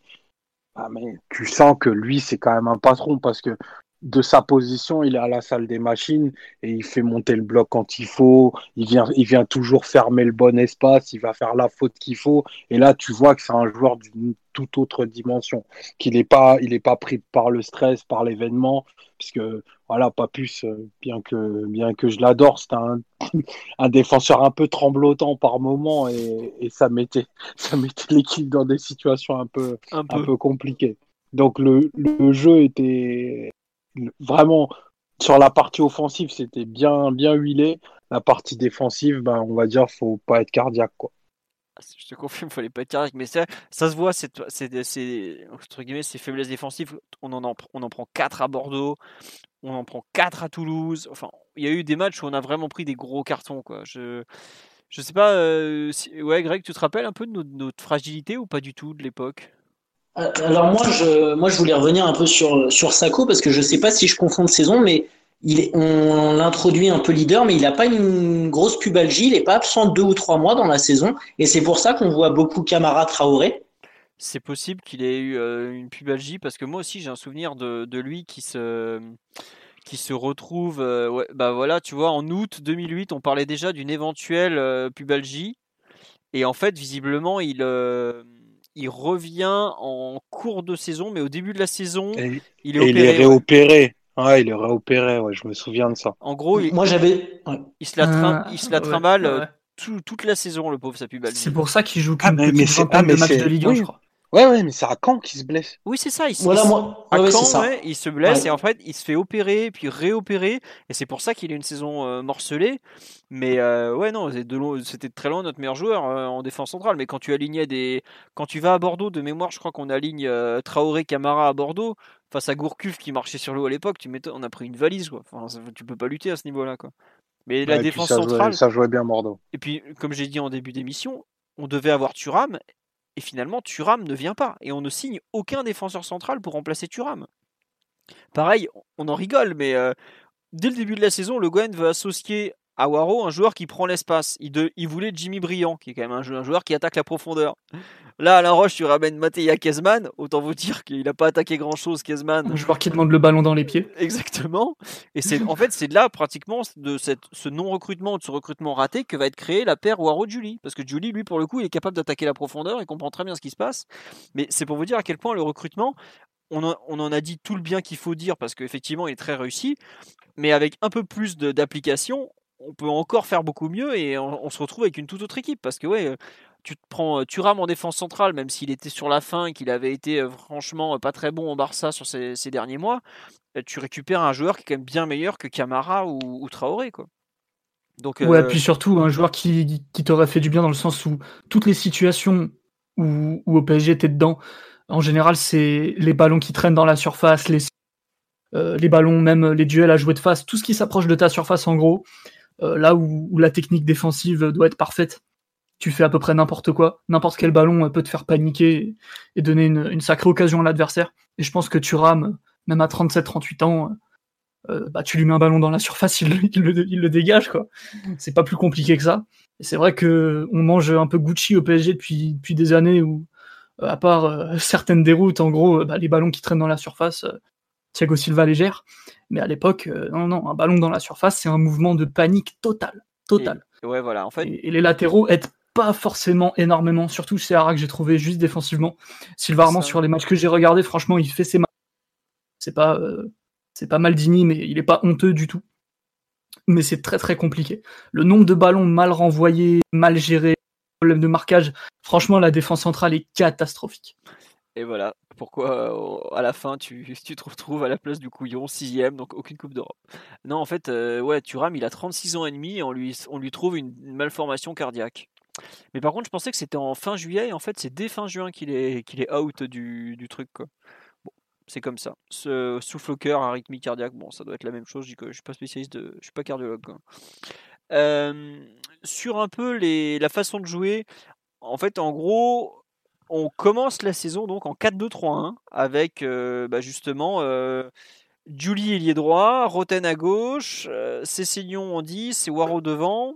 Mmh, ouais, ouais, c'est ça. On bascule assez vite je crois que c'est après euh, PSG Nantes qu'on se rend compte que ça va pas le faire le 4 En fait, après, euh, au moment de, la trêve internationale, on, récupère donc en, cours de route donc le fameux deuxième attaquant qu'attendait euh, Le Guen, à savoir Kezman. Et on, contre Nantes, on joue avec euh, donc Clément Cessignon devant la défense, Roten à gauche, Julia à droite et Kezman Noiro devant. Il s'avère que ça va pas trop marcher. On passe dans une sorte de 4-3-3. Après, on va jouer quelques matchs comme ça avec euh, donc Makelele devant la défense. Je sais plus qui sont les. Il y a Cessignon en relayeur droit. Parfois c'est Roten, parfois c'est Clément, ça dépend les relais. Voilà, c'est ça. Et en fait, ailier gauche, c'était soit Roten, euh, ouais, c'était souvent Roten, je crois, et, ou Pancrate, ou Luindula. Non, c'était Luindula des fois l'ailier gauche. Luindula, il a déjà joué ailier. Voilà, euh, à droite, c'est soit Julie, soit Pancrate. Ouais, ouais, Pancrate était là aussi de mémoire. Il, est titulaire au Vélodrome. Ouais, bien sûr, il joue, il joue, pas mal de matchs. Hein, et Waro devant. Et puis finalement, assez vite, on. Comment dirais-je On passe euh, le fameux 4-4-2 qui va nous faire tout le reste de la saison. Tu, tu te rappelles un peu de comme, pourquoi on a. Enfin, Greg, le, tâtonnement, tout ça, tu t'en souviens ou pas du tout? Qu'est-ce qui allait pas? Alors, moi, moi j'ai, comme tu disais, euh, Philo et Omar, moi j'ai souvenir d'une victoire contre Nantes, mais vraiment très laborieuse, où je crois que dans le jeu, on s'était même fait assez bouger. Mais après, c'est vrai que moi, j'ai pas, j'ai pas votre mémoire, euh, votre mémoire au niveau du, du jeu. Je sais qu'on avait beaucoup de mal, que c'était pas beau, qu'on avait enchaîné des matchs vraiment, vraiment pas terribles. Et c'était vraiment à partir du 4-4-2 où là, on avait vraiment enchaîné. Mais après la victoire contre Nantes, on perd à saint on perd à Grenoble, on fait nul contre Nancy, on gagne un peu miraculeusement au parc euh, contre Lorient, avec cette fois-ci un bon match de Roten qui avait joué arrière gauche, faut, faut s'en souvenir. Et euh, mais euh, ouais, il y avait la victoire à Marseille qui avait fait, qui avait fait énormément de bien. Il, est arrière gauche et il met une passe D à la 90e minute pour le mythique Loris Arnaud. Exactement. Mais, mais là, comme tu dis, Philo, ce qui est terrible, c'est, c'est de lister en fait notre bande touche. Et c'est là qu'on on criait suffisamment euh, à l'époque. Mais Pancrate, Mabiala, Maconda. Euh, tout à l'heure, je me faisais la réflexion, je sais même pas qui était la doublure de Serra. Oh, Ouais, c'est bah, C'était Mabiala qui faisait la doublure alors que c'est un défenseur central, souviens-toi. Alors que Mabiala, moi j'ai juste souvenir d'un but à Toulouse et j'ai pas souvenir de l'avoir vu beaucoup jouer arrière latéral droit. Donc ça veut dire que Seara a dû enchaîner quasiment toute la saison et on peut comprendre que lui aussi à la fin était, était rincé. Mais par exemple, de, de mémoire, si Clément et Makelele n'étaient pas là, ça devait être Chantoum Bourillon au milieu. Enfin, c'est il y a un gap qui était vraiment trop trop important pour euh, pour y arriver à mon sens. Hein. C'est euh, en milieu offensif, il y avait que Pancrate pour euh, pour suppléer ou Roten ou Cessignon. C'est euh, non, il y avait Loris Sarno et il y avait Jean-Eudes Maurice. Ah, Pardon. non, non, mais le, enfin, si tu regardes les matchs d'Europa League, enfin de Coupe de l'UFA, j'ai du mal à me rappeler de l'ancien nom de cette formidable compétition, mais euh, on, a, on a fait des compos des fois, mais le, contre Santander, là, Omar en a parlé, mais la compo, à mon avis, elle est archi folklorique encore. On joue, bah, ah non, tu vois, Seara, Traoré, Sako, Armand en défense. Mais voilà, au milieu de terrain, accroche-toi. Accroche-toi accroche au milieu de terrain, c'est Pancrate, Bourillon, Sankaré, Roten. Ah voilà, tu vois, ah, ça a dû envoyer. La, pire, c'est le match à Schalke. Je sais pas si tu t'en rappelles, parce qu'en plus, le match à Schalke, euh, t'as Mabiala euh, qui Mabiala, marque rapidement euh, contre, son, contre son, camp. Et puis euh, la compo, donc t'as Mabiala, Traoré, Armand qui, qui joue dans qui joue dans l'axe.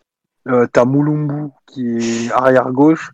t'as le milieu, c'est Ngoï, Sankaré, Clément, je crois. Chantôme, je crois, je, crois ah, il y a Clément, oui, t'as raison. Ouais. Chantôme joue milieu offensif droit. il joue milieu offensif, voire euh, attaquant gauche, quoi parce que tu as Loris Arnaud sur l'autre côté à, droite oh et tu as Kezman euh, dans la. Ouais, on joue 4-3-3 ce match. Je sais que ce match-là, on le sacrifie parce que Le Guen, il y a, euh, comme je sais plus qu'on en a parlé, il y a Villeneuve qui met la pression et Le Guen, en gros, il dit bah, je peux pas aligner deux fois la même équipe le jeudi à Schalke et le dimanche à Marseille. Et en fait, il sacrifie complètement ce match parce que c'est la première journée de la phase de poule. Il dit ouais, on aura le temps de récupérer les points plus tard. Et en fait, il a raison puisqu'on se qualifie d'ailleurs. Mais euh, on se retrouve à jouer à, à Schalke avec une équipe mais dégueulasse un gros parquage par contre. Mais une équipe mais horrible.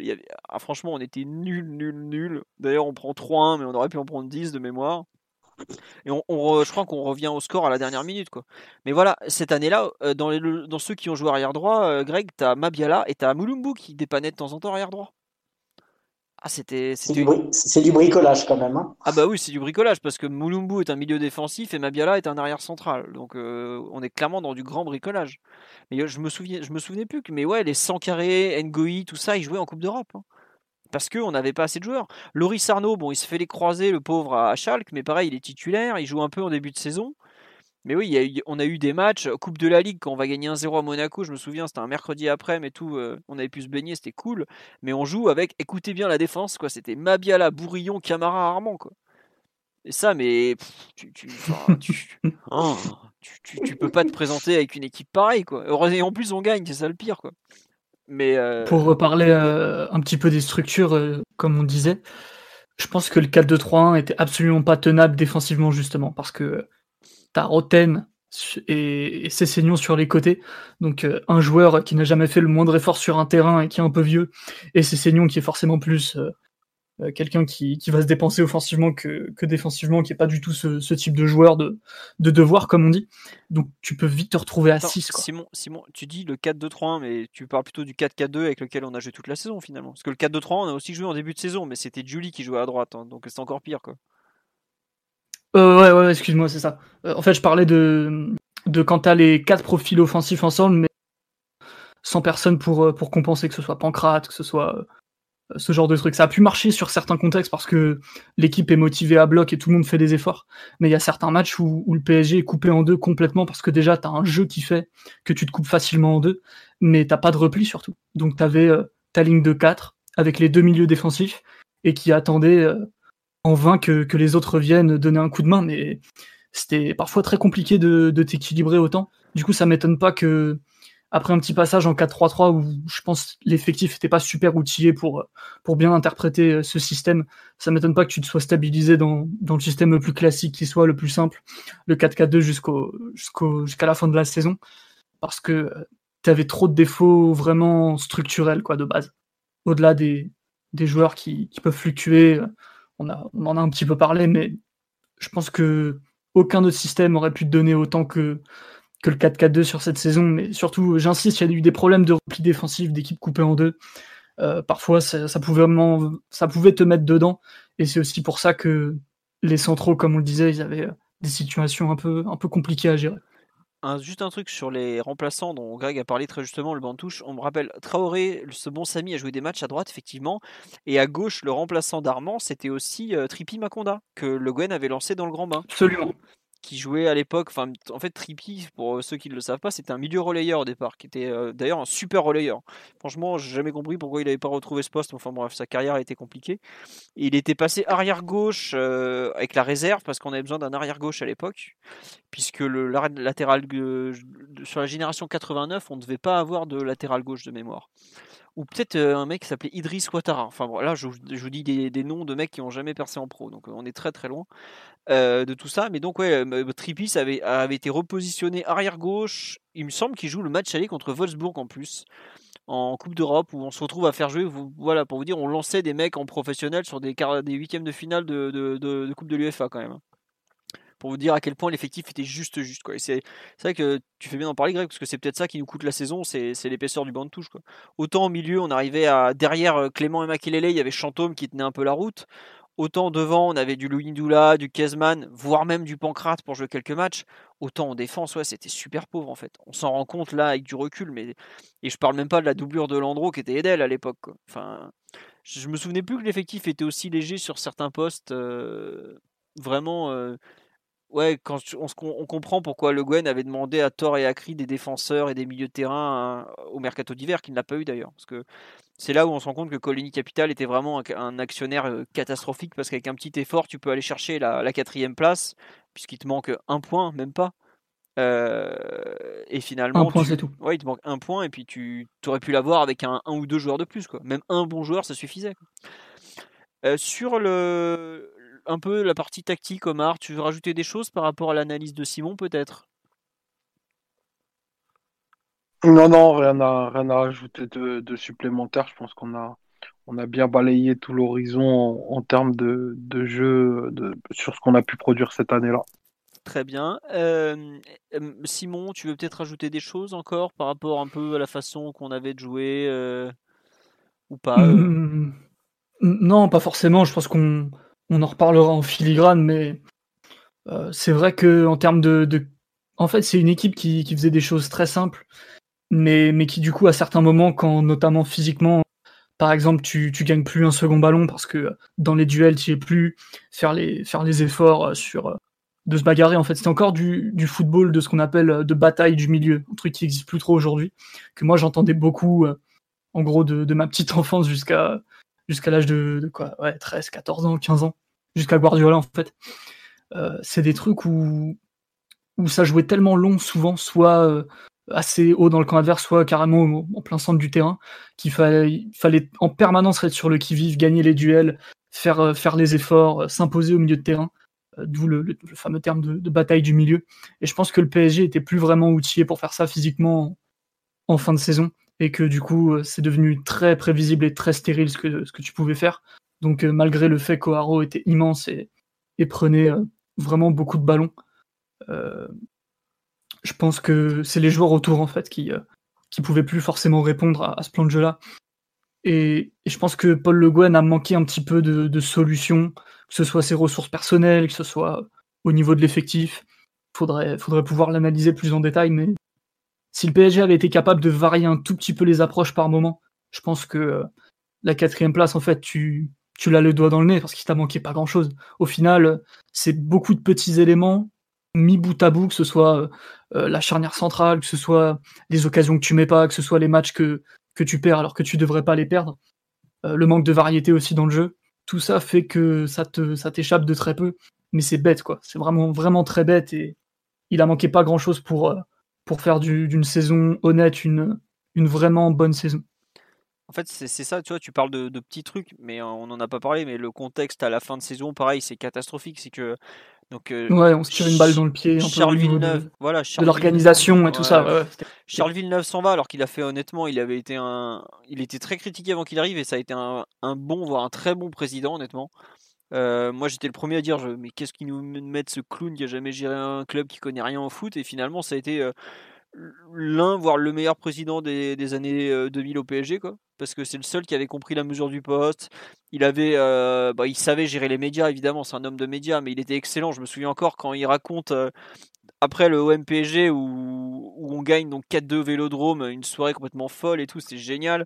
Et il a invité, c'était sur RMC, je crois à l'époque, il dit ouais, il raconte qu'au Vélodrome il a été insulté, que les mecs lui ont dit d'aller se faire enculer, et il rajoute avec un petit sourire, enfin à la fin du match, je sais qui a fait quoi et, qui, bref voilà, c'était un peu Charles Villeneuve. Il, avait très vite euh, saisi la mesure du poste. Il avait fait de bonnes choses et par contre, ça explose en vol en février quand il, euh, quand il se, il se coupe, euh, enfin, il se tire une balle. Enfin, je sais pas si c'est ce qu'il voulait, à savoir entre guillemets partir par la grande porte en, claquant à moitié la porte comme ça avec cette histoire d'étrangleur ottoman. Est-ce qu'il en avait marre? Il aurait voulu plus de moyens que l'actionnaire lui a pas donné, mais toujours est-il que on perd le président.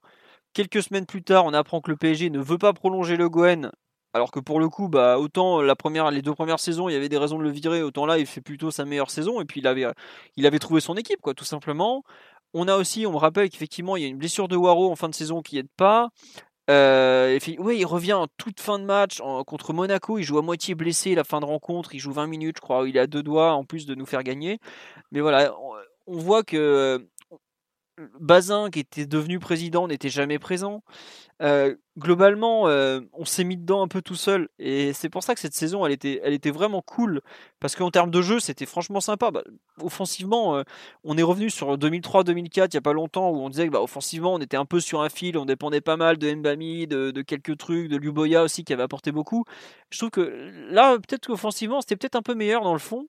Mais effectivement, on n'a on pas tenu sur la durée parce que c'était pas comment dire c'était pas c'était pas viable justement d'un point de vue organisation c'était pas viable d'un point de vue physique et ça représente un peu ce PSG version colonie capitale où tu as des bonnes phases mais où finalement tu n'as jamais de, continuité parce que les mecs sont trop rares parce que ils prennent pas les bonnes décisions parce que il y a un truc qui va pas parce qu'il manque un patron et là, justement, le patron, on l'a eu pendant six mois. Les bonnes décisions, elles avaient été prises pendant l'été avec le recrutement. Et finalement, bah, tu, tu te prends un pied dans le tapis parce que tu es, parce que es un club mal géré. Voilà, tout simplement. Tu... Chaque tournant de la saison où tu aurais pu faire une, une 2003-2004, même si je pense que cette génération dont on parle avait moins de charisme, moins de talent, c'était une équipe moins marquante dans l'ensemble. Mais tout ce qui t'a manqué pour faire une 2003-2004, c'est-à-dire euh, surperformer et faire une saison archi cohérente et en ayant des, récompenses au niveau des résultats, que ce soit un trophée, que ce soit une qualification en Coupe d'Europe, bah, chaque, chaque fois que tu acheté la pièce en l'air, c'est retombé du mauvais côté. Quoi. Et ça, pour le coup, euh, il s'en est fallu vraiment de peu. Vraiment de peu. Omar ou Greg, vous partagez un peu cet avis de qu'a Simon sur euh, les choses qui vont pas du bon côté, ou un peu mon avis sur le fait que finalement, quand tu es mal géré à, ta tête, tu, te le prends en pleine tête indirectement?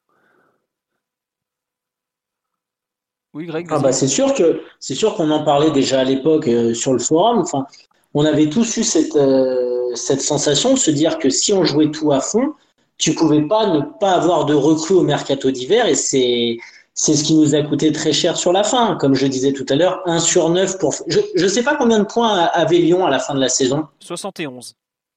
Et nous, 64, c'est ça? Ouais, c'est ça.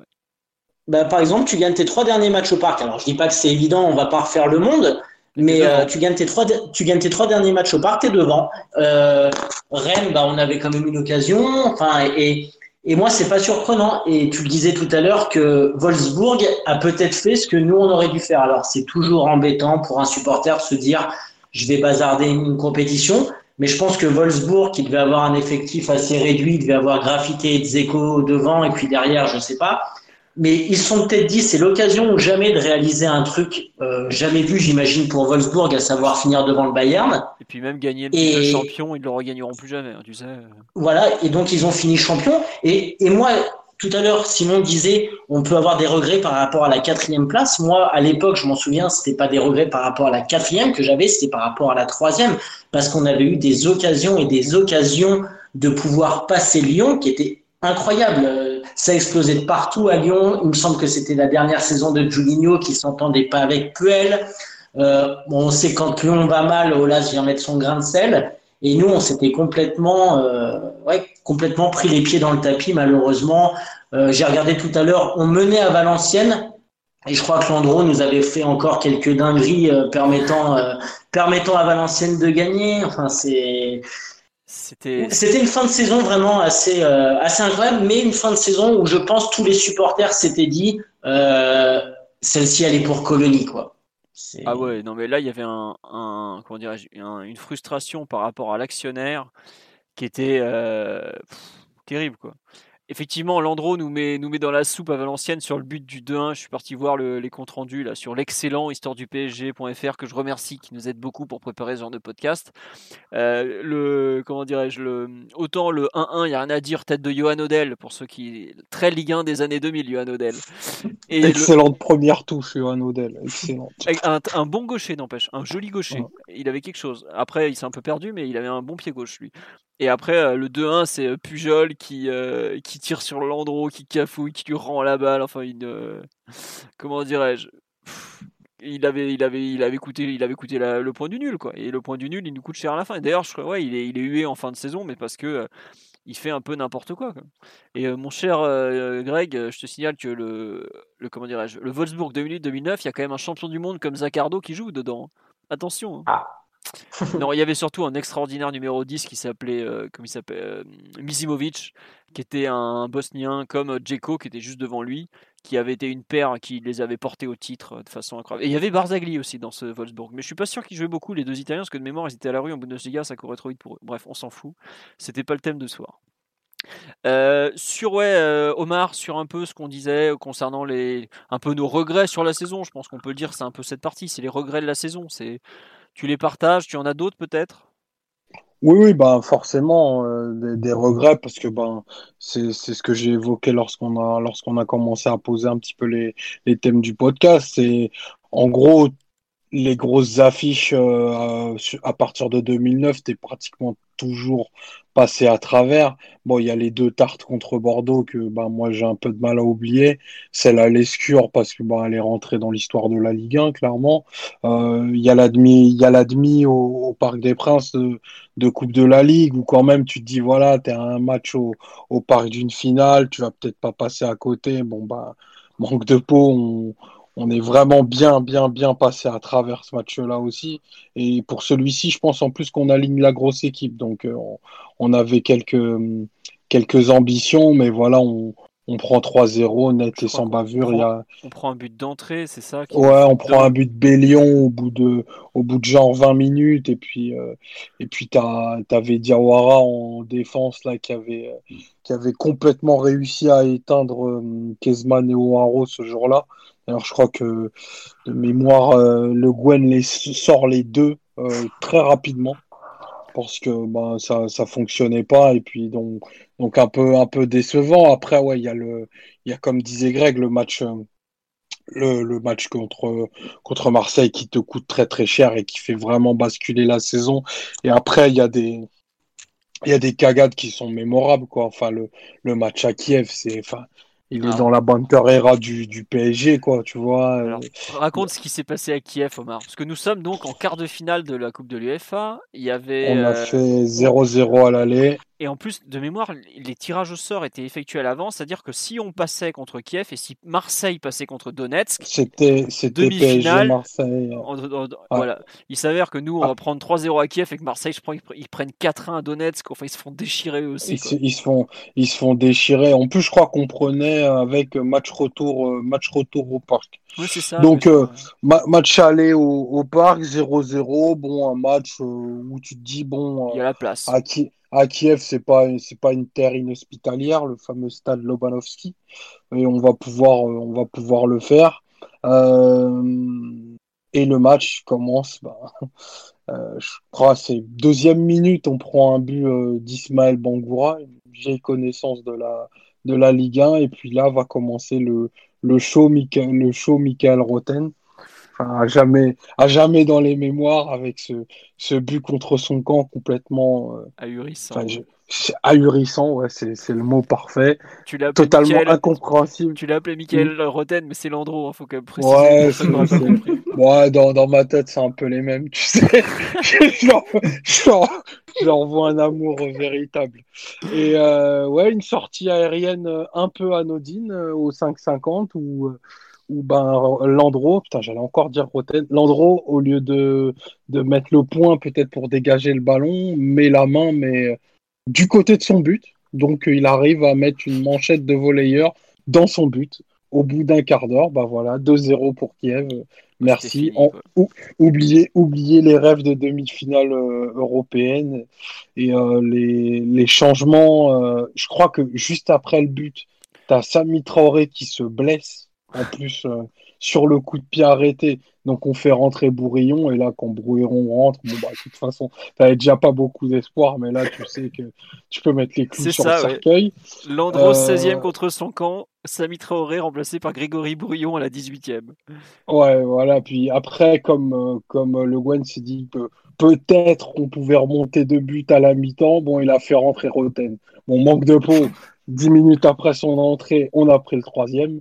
Et puis après, bon, bah voilà, terminé. Mais c'est, c'est, il est terrible, hein, ce, ce Kiev PSG. Ne le revoyez pas. Si, si, si, à part si vous avez des difficultés pour faire dormir les enfants, c'est un, c'est un bon film d'horreur.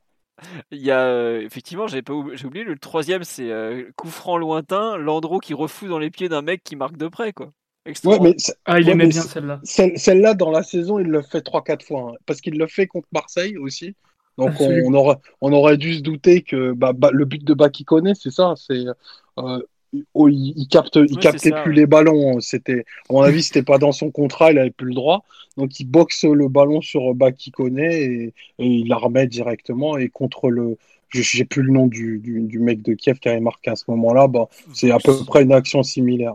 C'est un mec qui s'appelle euh, Vukojevic. Autant dire que Ouais. Bon, incapable de dire ce qu'il est devenu le mec. Hein, mais Non, non, non, c'est qu'il- un Je l'ai déjà vu sur le chantier euh, à Bondy, un truc comme ça. On, on lui, bah, on lui a offert son jour de gloire en tout cas. Eh ben, je l'ai retrouvé. Il a quand même été euh, 55 fois international croate, hein, donc c'est quand même un bon joueur. Mais bon, voilà, Nos félicitations. voilà, bravo à lui. Après, il est bravo- jamais allé plus haut que le bravo Dynamo à lui. Kiev. hein. Puis, puis après, euh, je me souviens euh, au moment où Bourrio s'est rentré, euh, t'as les Ukrainiens qui sont, bah, sont devenus la réminiscence du, du Brésil 70. Ils ont fait des, des enchaînements de triangles, des jeux à une touche. On touchait plus du tout le ballon. Et, euh, et, euh, non, c'était vraiment, vraiment un souvenir terrible, ce, ce PSG Kiev. Alors que pour le Ce coup, Kiev PSG plutôt. Pour le coup, la campagne européenne, elle avait été plutôt sympa. On avait Non, fait des. Elle est bonne. Ouais, quand Elle on est va- bonne. On fait, Je me on souviens. s'arrache. euh, Il y a quand même Twente, il y a, euh, on va jouer à Manchester City, on me l'a rappelé, la compo en défense à Manchester City tout à l'heure, accrochez-vous. Sako à gauche, Traoré à droite, euh, Bourillon Camara dans l'axe. J'aime autant dire que le, faut le tenter, duel ouais. avant que Chelsea, avant que City et le PSG soient rachetés par des, des gentils actionnaires qui donnent beaucoup d'argent, c'était pas du grand football quoi. C'était pas un truc qui, qui faisait rêver. D'ailleurs, on fait 0-0, le match est dégueulasse, mais c'était cool. Il y avait un grosse performance, gros parquage parisien à Manchester. Je sais pas, Greg, Vous avez, le- vous avez apprécié le, le déplacement, j'espère. Non, non, moi j'étais pas. Ah bah moi j'y étais, je peux dire qu'on n'a pas regretté. hein. Je je vous raconterai pas tout de ce déplacement, mais en tout cas, c'était un grand moment. La fameuse hospitalité britannique. Ah, Ça sent euh, 72 heures dans une geôle qui sent la piste. Pas du tout. Pas du tout. Mais c'est là, où j'avais découvert que finalement Ryan Giggs était un être beaucoup moins sain qu'il en avait l'air. Quand dans... Ah, Bref, je vous raconterai dans l'après-podcast parce que c'était un, un déplacement tout à fait hors Bon. norme. On va arrêter l'émission maintenant, du coup. Non, non, non, mais plus sérieusement, le, la, en fait, les, les campagnes européennes du PSG des années 2000 étaient un peu frustrantes. Et là, on s'était tapé un groupe assez sympa, même si on avait. euh, Enfin, le groupe était pas évident. Hein. Ch- Schalke, ça a toujours été un, un bon club dans les années 2000. Manchester City, c'était quand même un truc. euh, bon, ils avaient quelques bons joueurs malgré tout, puis c'est un club anglais. Santander, c'était un bon club espagnol à l'époque. Et euh, Twente, qui était une équipe hollandaise, on ne savait pas trop à quoi s'attendre. Et finalement, il y a ce PSG Twente qui est extraordinaire. Et après, on a euh, de, deux ou trois tours plutôt sympas entre Wolfsburg, qui était à l'époque euh, en tête du, championnat d'Allemagne. On va à Braga, qui était une bonne équipe européenne. De mémoire, Braga, je ne sais plus s'ils étaient en finale ou l'année d'avant ou après, mais en tout cas, c'était euh, c'était un peu le quatrième club portugais de l'époque, derrière les trois intouchables, évidemment. Voire, ils étaient un peu mieux que le Sporting, je sais plus. Enfin bref, c'était un bon club portugais. Et puis, bah, ça s'arrête en quart de finale. Mais quart de finale de Coupe d'Europe, euh, je pense que c'est le meilleur résultat euh, de, européen des années 2000. Euh, Greg, dis-moi si je me trompe, mais ça doit être ça. non? Ouais, le meilleur. ouais, Ouais, ouais, bien bien sûr, sûr, mais bien de toute sûr. façon- C'est le seul, de toute façon. Donc, Bah d'ailleurs, c'est le meilleur résultat européen du PSG entre 97 et euh, 2000 et euh, 2013. et 2013 quoi. Donc euh, voilà, faut respecter un peu ce qui avait été fait. Bon, c'était comme ça, ça, ça a été une, une, une, En fait, je trouve que ça a été une des rares saisons des années 2000 qui a été agréable à vivre en fait. Alors la fin est pénible, mais en gros jusqu'au dernier match, tu crois à quelque chose quoi. Et rien que ça, vous, Ah. vous n'imaginez pas à quel point c'était une bouffée d'oxygène dans cette à cette Puis Il y a époque. quand même eu, ouais, il y a eu le, le PSG Twente quand même, c'est un must. euh. Enfin, c'est un match qui, qui compte euh, dans, dans, dans l'histoire européenne du, du PSG, quoi. Le, le scénario du match, euh, la compo, enfin. Je pense qu'aujourd'hui, ça peut faire marrer, mais quand tu l'as vécu, c'était. Ah, c'est un truc de fou, hein. C'est un truc de fou. euh. Greg, je sais pas, je sais pas ce que, enfin, je sais pas ce que vous en aviez pensé, mais sur le coup, moi, j'avais, euh, j'avais vraiment kiffé. C'était un, un shot d'adrénaline absolument incroyable, quoi. Le, le premier but de Louis Ndoula sur sa première touche de balle, là, euh, qui met un beau but et tout. Franchement, C'était Ah, c'était. c'était un grand Ouais, moment. c'était. Ouais, c'était super. Puis bon, bah, il y avait le scénario. Enfin, 2-0, tu loupes un péno par Kezman, tu dis bon, allez, c'est foutu parce que ça se passait pas bien de l'autre côté. Euh, Kezman qui met le troisième. Moi, je me souviens à Auteuil, on n'était même pas remonté sur les sièges que le Yindoula fait sa feinte et met le quatrième. Non, c'était un vrai, c'était un super souvenir. hein. Et c'est vrai que ça pourrait faire marrer les, entre guillemets, les jeunes supporters du PSG à se dire, ah, c'est que Twente, c'est pas terrible. Mais à l'époque, un jeudi soir, dans un parc où il devait y avoir, je dirais, 30 000 personnes, il, il devait pas faire très chaud en décembre. Euh, pour tout le monde. Il y avait eu des problèmes avant le match, le parc s'est rempli très doucement. Excuse-moi, euh, Greg.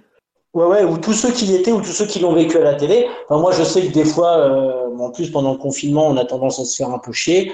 Euh, tu remets les dix dernières minutes de PSG Twente, tu passes un bon moment. Hein. C'est, euh, non, c'est, super. Ah non, mais c'est vrai que PSG Twente, en fait, non, faut savoir ce qui se passe. À l'époque, c'était un groupe de 5 en poule de, de, de, Coupe de l'UEFA. Les deux premiers passaient, mais en fait, on se jouait qu'une fois. Donc, c'est-à-dire qu'il y avait même une journée où tu étais exempt, forcément. Euh, et en fait, euh, on se retrouvait à être en concurrence avec. euh, je crois que c'était qui qui était déjà qualifié Je crois que Charles qui était déjà qualifié. Et en fait, la deuxième place se jouait entre nous, City et Santander. Et en fait, il fallait pas que Santander gagne. Et ce qui se passe, c'est qu'en plus, c'était les tout débuts du, web sur mobile. Et on n'avait pas le score à l'époque. On n'entendait pas à la radio. Et en fait, c'est ça qui est complètement fou, c'est qu'on mène 4-0 au même moment. Je crois que c'est Caicedo de City euh, qui met le but de City, qui les met devant, donc qui nous qualifie. Et à la 90e, il y a une rumeur qui court comme quoi Santander a égalisé. Et à ce moment-là, c'est pour ça que dans les arrêts de jeu, on voit le PSG qui se précipite de nouveau à l'attaque pour marquer, je crois, le but du 5-1 qui nous aurait de nouveau qualifié par rapport à la différence de but. Enfin, il y avait une histoire comme ça. Et en fait. Ouais, c'est ça. et en fait, ce qui se passe, c'est que euh, c'est une fausse info. Donc, on, on est à deux doigts de se prendre le but du 4-2 qui nous aurait éliminé, du 4-1 qui nous aurait éliminé, pour, en tentant de marquer celui du 5-0 en fait. Et c'était n'importe quoi. Et après le match, je, Le Guen était ultra énervé contre le. Je crois que c'était un mec de RMC qui avait donné la, le mauvais, la mauvaise information. Il était à deux doigts de le foutre sur la gueule. Et finalement, bah, c'est ça en fait qui avait rendu la soirée encore plus folle parce qu'on on était passé tout près de l'élimination finalement à cause d'une mauvaise information donnée au banc de touche. Enfin, un truc, euh, ça arrive qu'au PSG. Parce que là, honnêtement, on se fait éliminer parce qu'il y a un mec qui a donné une mauvaise information sur le banc, mais euh, plus PSG que jamais. Là, on, rentrait dans la légende avec le fax de Guy Adam. Donc, euh, c'était un, peu euh, une folle soirée qui était arrivée un peu de nulle part parce que ce PSG 20, effectivement, il est joué devant un stade qui est quoi? On doit être 32, 35 000 à tout péter, Greg, tu te rappelles, toi? Oh, Ou Omar moins ouais que ça, Ouais. je pense. hein. Mais surtout, pendant Ouais, un quart d'heure, il n'y a plus autour personne. de vu que, euh, Autour de 30. hein. il y avait des maximum, hein. échauffourées, ils ont mis du temps, un temps pas possible à faire. Ah oui, ça avait été très chaud l'après-midi autour du parc en plus, ouais, j'avais oublié ça. Officiellement, on était 30 000 spectateurs environ, voilà, d'après nos, amis d'Histoire du PSG que, je cite et que je remercie encore. Et voilà, c'est devenu un, match de Coupe d'Europe euh, qui est resté dans la mémoire parce que bah il y a, eu- un scénario complètement fou. euh, je crois qu'il n'y a même pas de tifo pour ce match-là. En plus, c'était n'importe quoi. euh, Enfin bref. C'était, comment dire, une, folie qui restera un des grands moments de la saison. La semaine prochaine, on va revenir plus sur les matchs. On va, on, je suis pas sûr qu'on en parle beaucoup de celui-là parce qu'au final, c'était une équipe euh, un peu B du PSG, enfin A prime, je dirais. On, on va surtout revenir normalement sur le PSG OL qui a été euh, globalement, on était tous d'accord dans l'avant-podcast, le meilleur match de la saison. Et on fera un point sur un peu les joueurs, même si on en a déjà beaucoup parlé. On en est à 1h42 d'émission, c'est déjà pas mal. Euh, On reviendra là-dessus la semaine prochaine, histoire de faire un deuxième podcast. On verra combien de temps ça dure. On vous a déjà donné, je pense, euh, pas mal de nos souvenirs, de nos ressentis sur euh, cette saison. On espère que ça vous a plu, ce podcast. On revient lundi, normalement, avec un sujet euh, un peu plus d'actualité. J'espère qu'on réussira enfin à faire le spécial formation que je rêve de faire depuis des mois et qu'on m'a demandé à plusieurs reprises. En attendant, j'en ai parlé sur Formation Football Club, si vous voulez aller écouter. le lien est dispo un peu partout. Enfin, c'est très bien d'ailleurs. T'inviteras Valérie Fourniret pour celui-là? Non, alors là, s'il y a bien un podcast pour lequel je vais pas l'inviter, c'est celui-là. Euh, on vous remercie pour votre fidélité, parce que vous êtes encore euh, un certain nombre. Euh, là, vous êtes encore près de 100 personnes à nous écouter. Il faut refaire une saison qui a plus de 10 ans, avec nos souvenirs, nos émotions de l'époque. C'était un bon souvenir. C'était, c'est franchement cool d'en reparler. On espère que les podcasts historiques vous plaisent, mais vu les retours, ça a l'air d'être le cas. on vous dit donc à lundi on vous remercie encore pour euh, votre fidélité, vos nombreux commentaires, votre excellente mémoire, parce que vous, êtes plusieurs à nous dire qu'on a une bonne mémoire, mais il y a aussi dans les commentaires de, franchement, des personnes qui se rappellent très, très, très, très bien des saisons et ça fait plaisir à voir. Donc on continuera comme ça à débriefer l'histoire du PSG. Pas forcément les plus grandes saisons, même si on a eu des demandes sur la saison 94-95, sur les épopées de 95-96 et autres, euh, les grandes épopées européennes des années 90.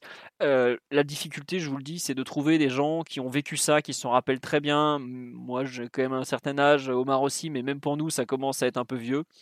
Donc voilà, Greg aussi, mais bon, euh, lui, euh, il va prendre ça trop à cœur, il va nous claquer entre, les doigts, on le connaît. Et puis alors Simon, il était même pas né, donc comme ça, c'est encore mieux. Voilà, donc euh, je vous souhaite à, tous une très bonne soirée, encore merci, et donc à, à la, à la, à la saison qu'on a failli être relégué, oh, on pourra la refaire effectivement, mais bon, il n'y aura pas grand chose de bon à dire. Allez, à bientôt à tous. Tout le monde n'est pas de cet avis, sachez-le, les auditeurs. voilà, mais comme ici c'est une dictature et que c'est moi qui décide, ça se passe comme ça. Allez, bonne soirée à tous, gros bisous, au revoir. Allez, la bise. Salut ah oui, non, juste un dernier truc, euh, un immense merci pour euh, tous les dons qui ont été faits c'est franchement super gentil, ça fait un peu tourner le site actuellement. Le, le Patreon de Simon avec les bonus pour la saison 2003-2004 est toujours disponible. Voilà. À bientôt. Et, n'oubliez pas de faire un tour sur le Tipeee de PSG pour si vous voulez soutenir, c'est vrai que c'est un sacré coup de pouce. Tout à fait, surtout que je te dois de l'argent à toi. À bientôt, gros bisous à tous. Culture en Gucci.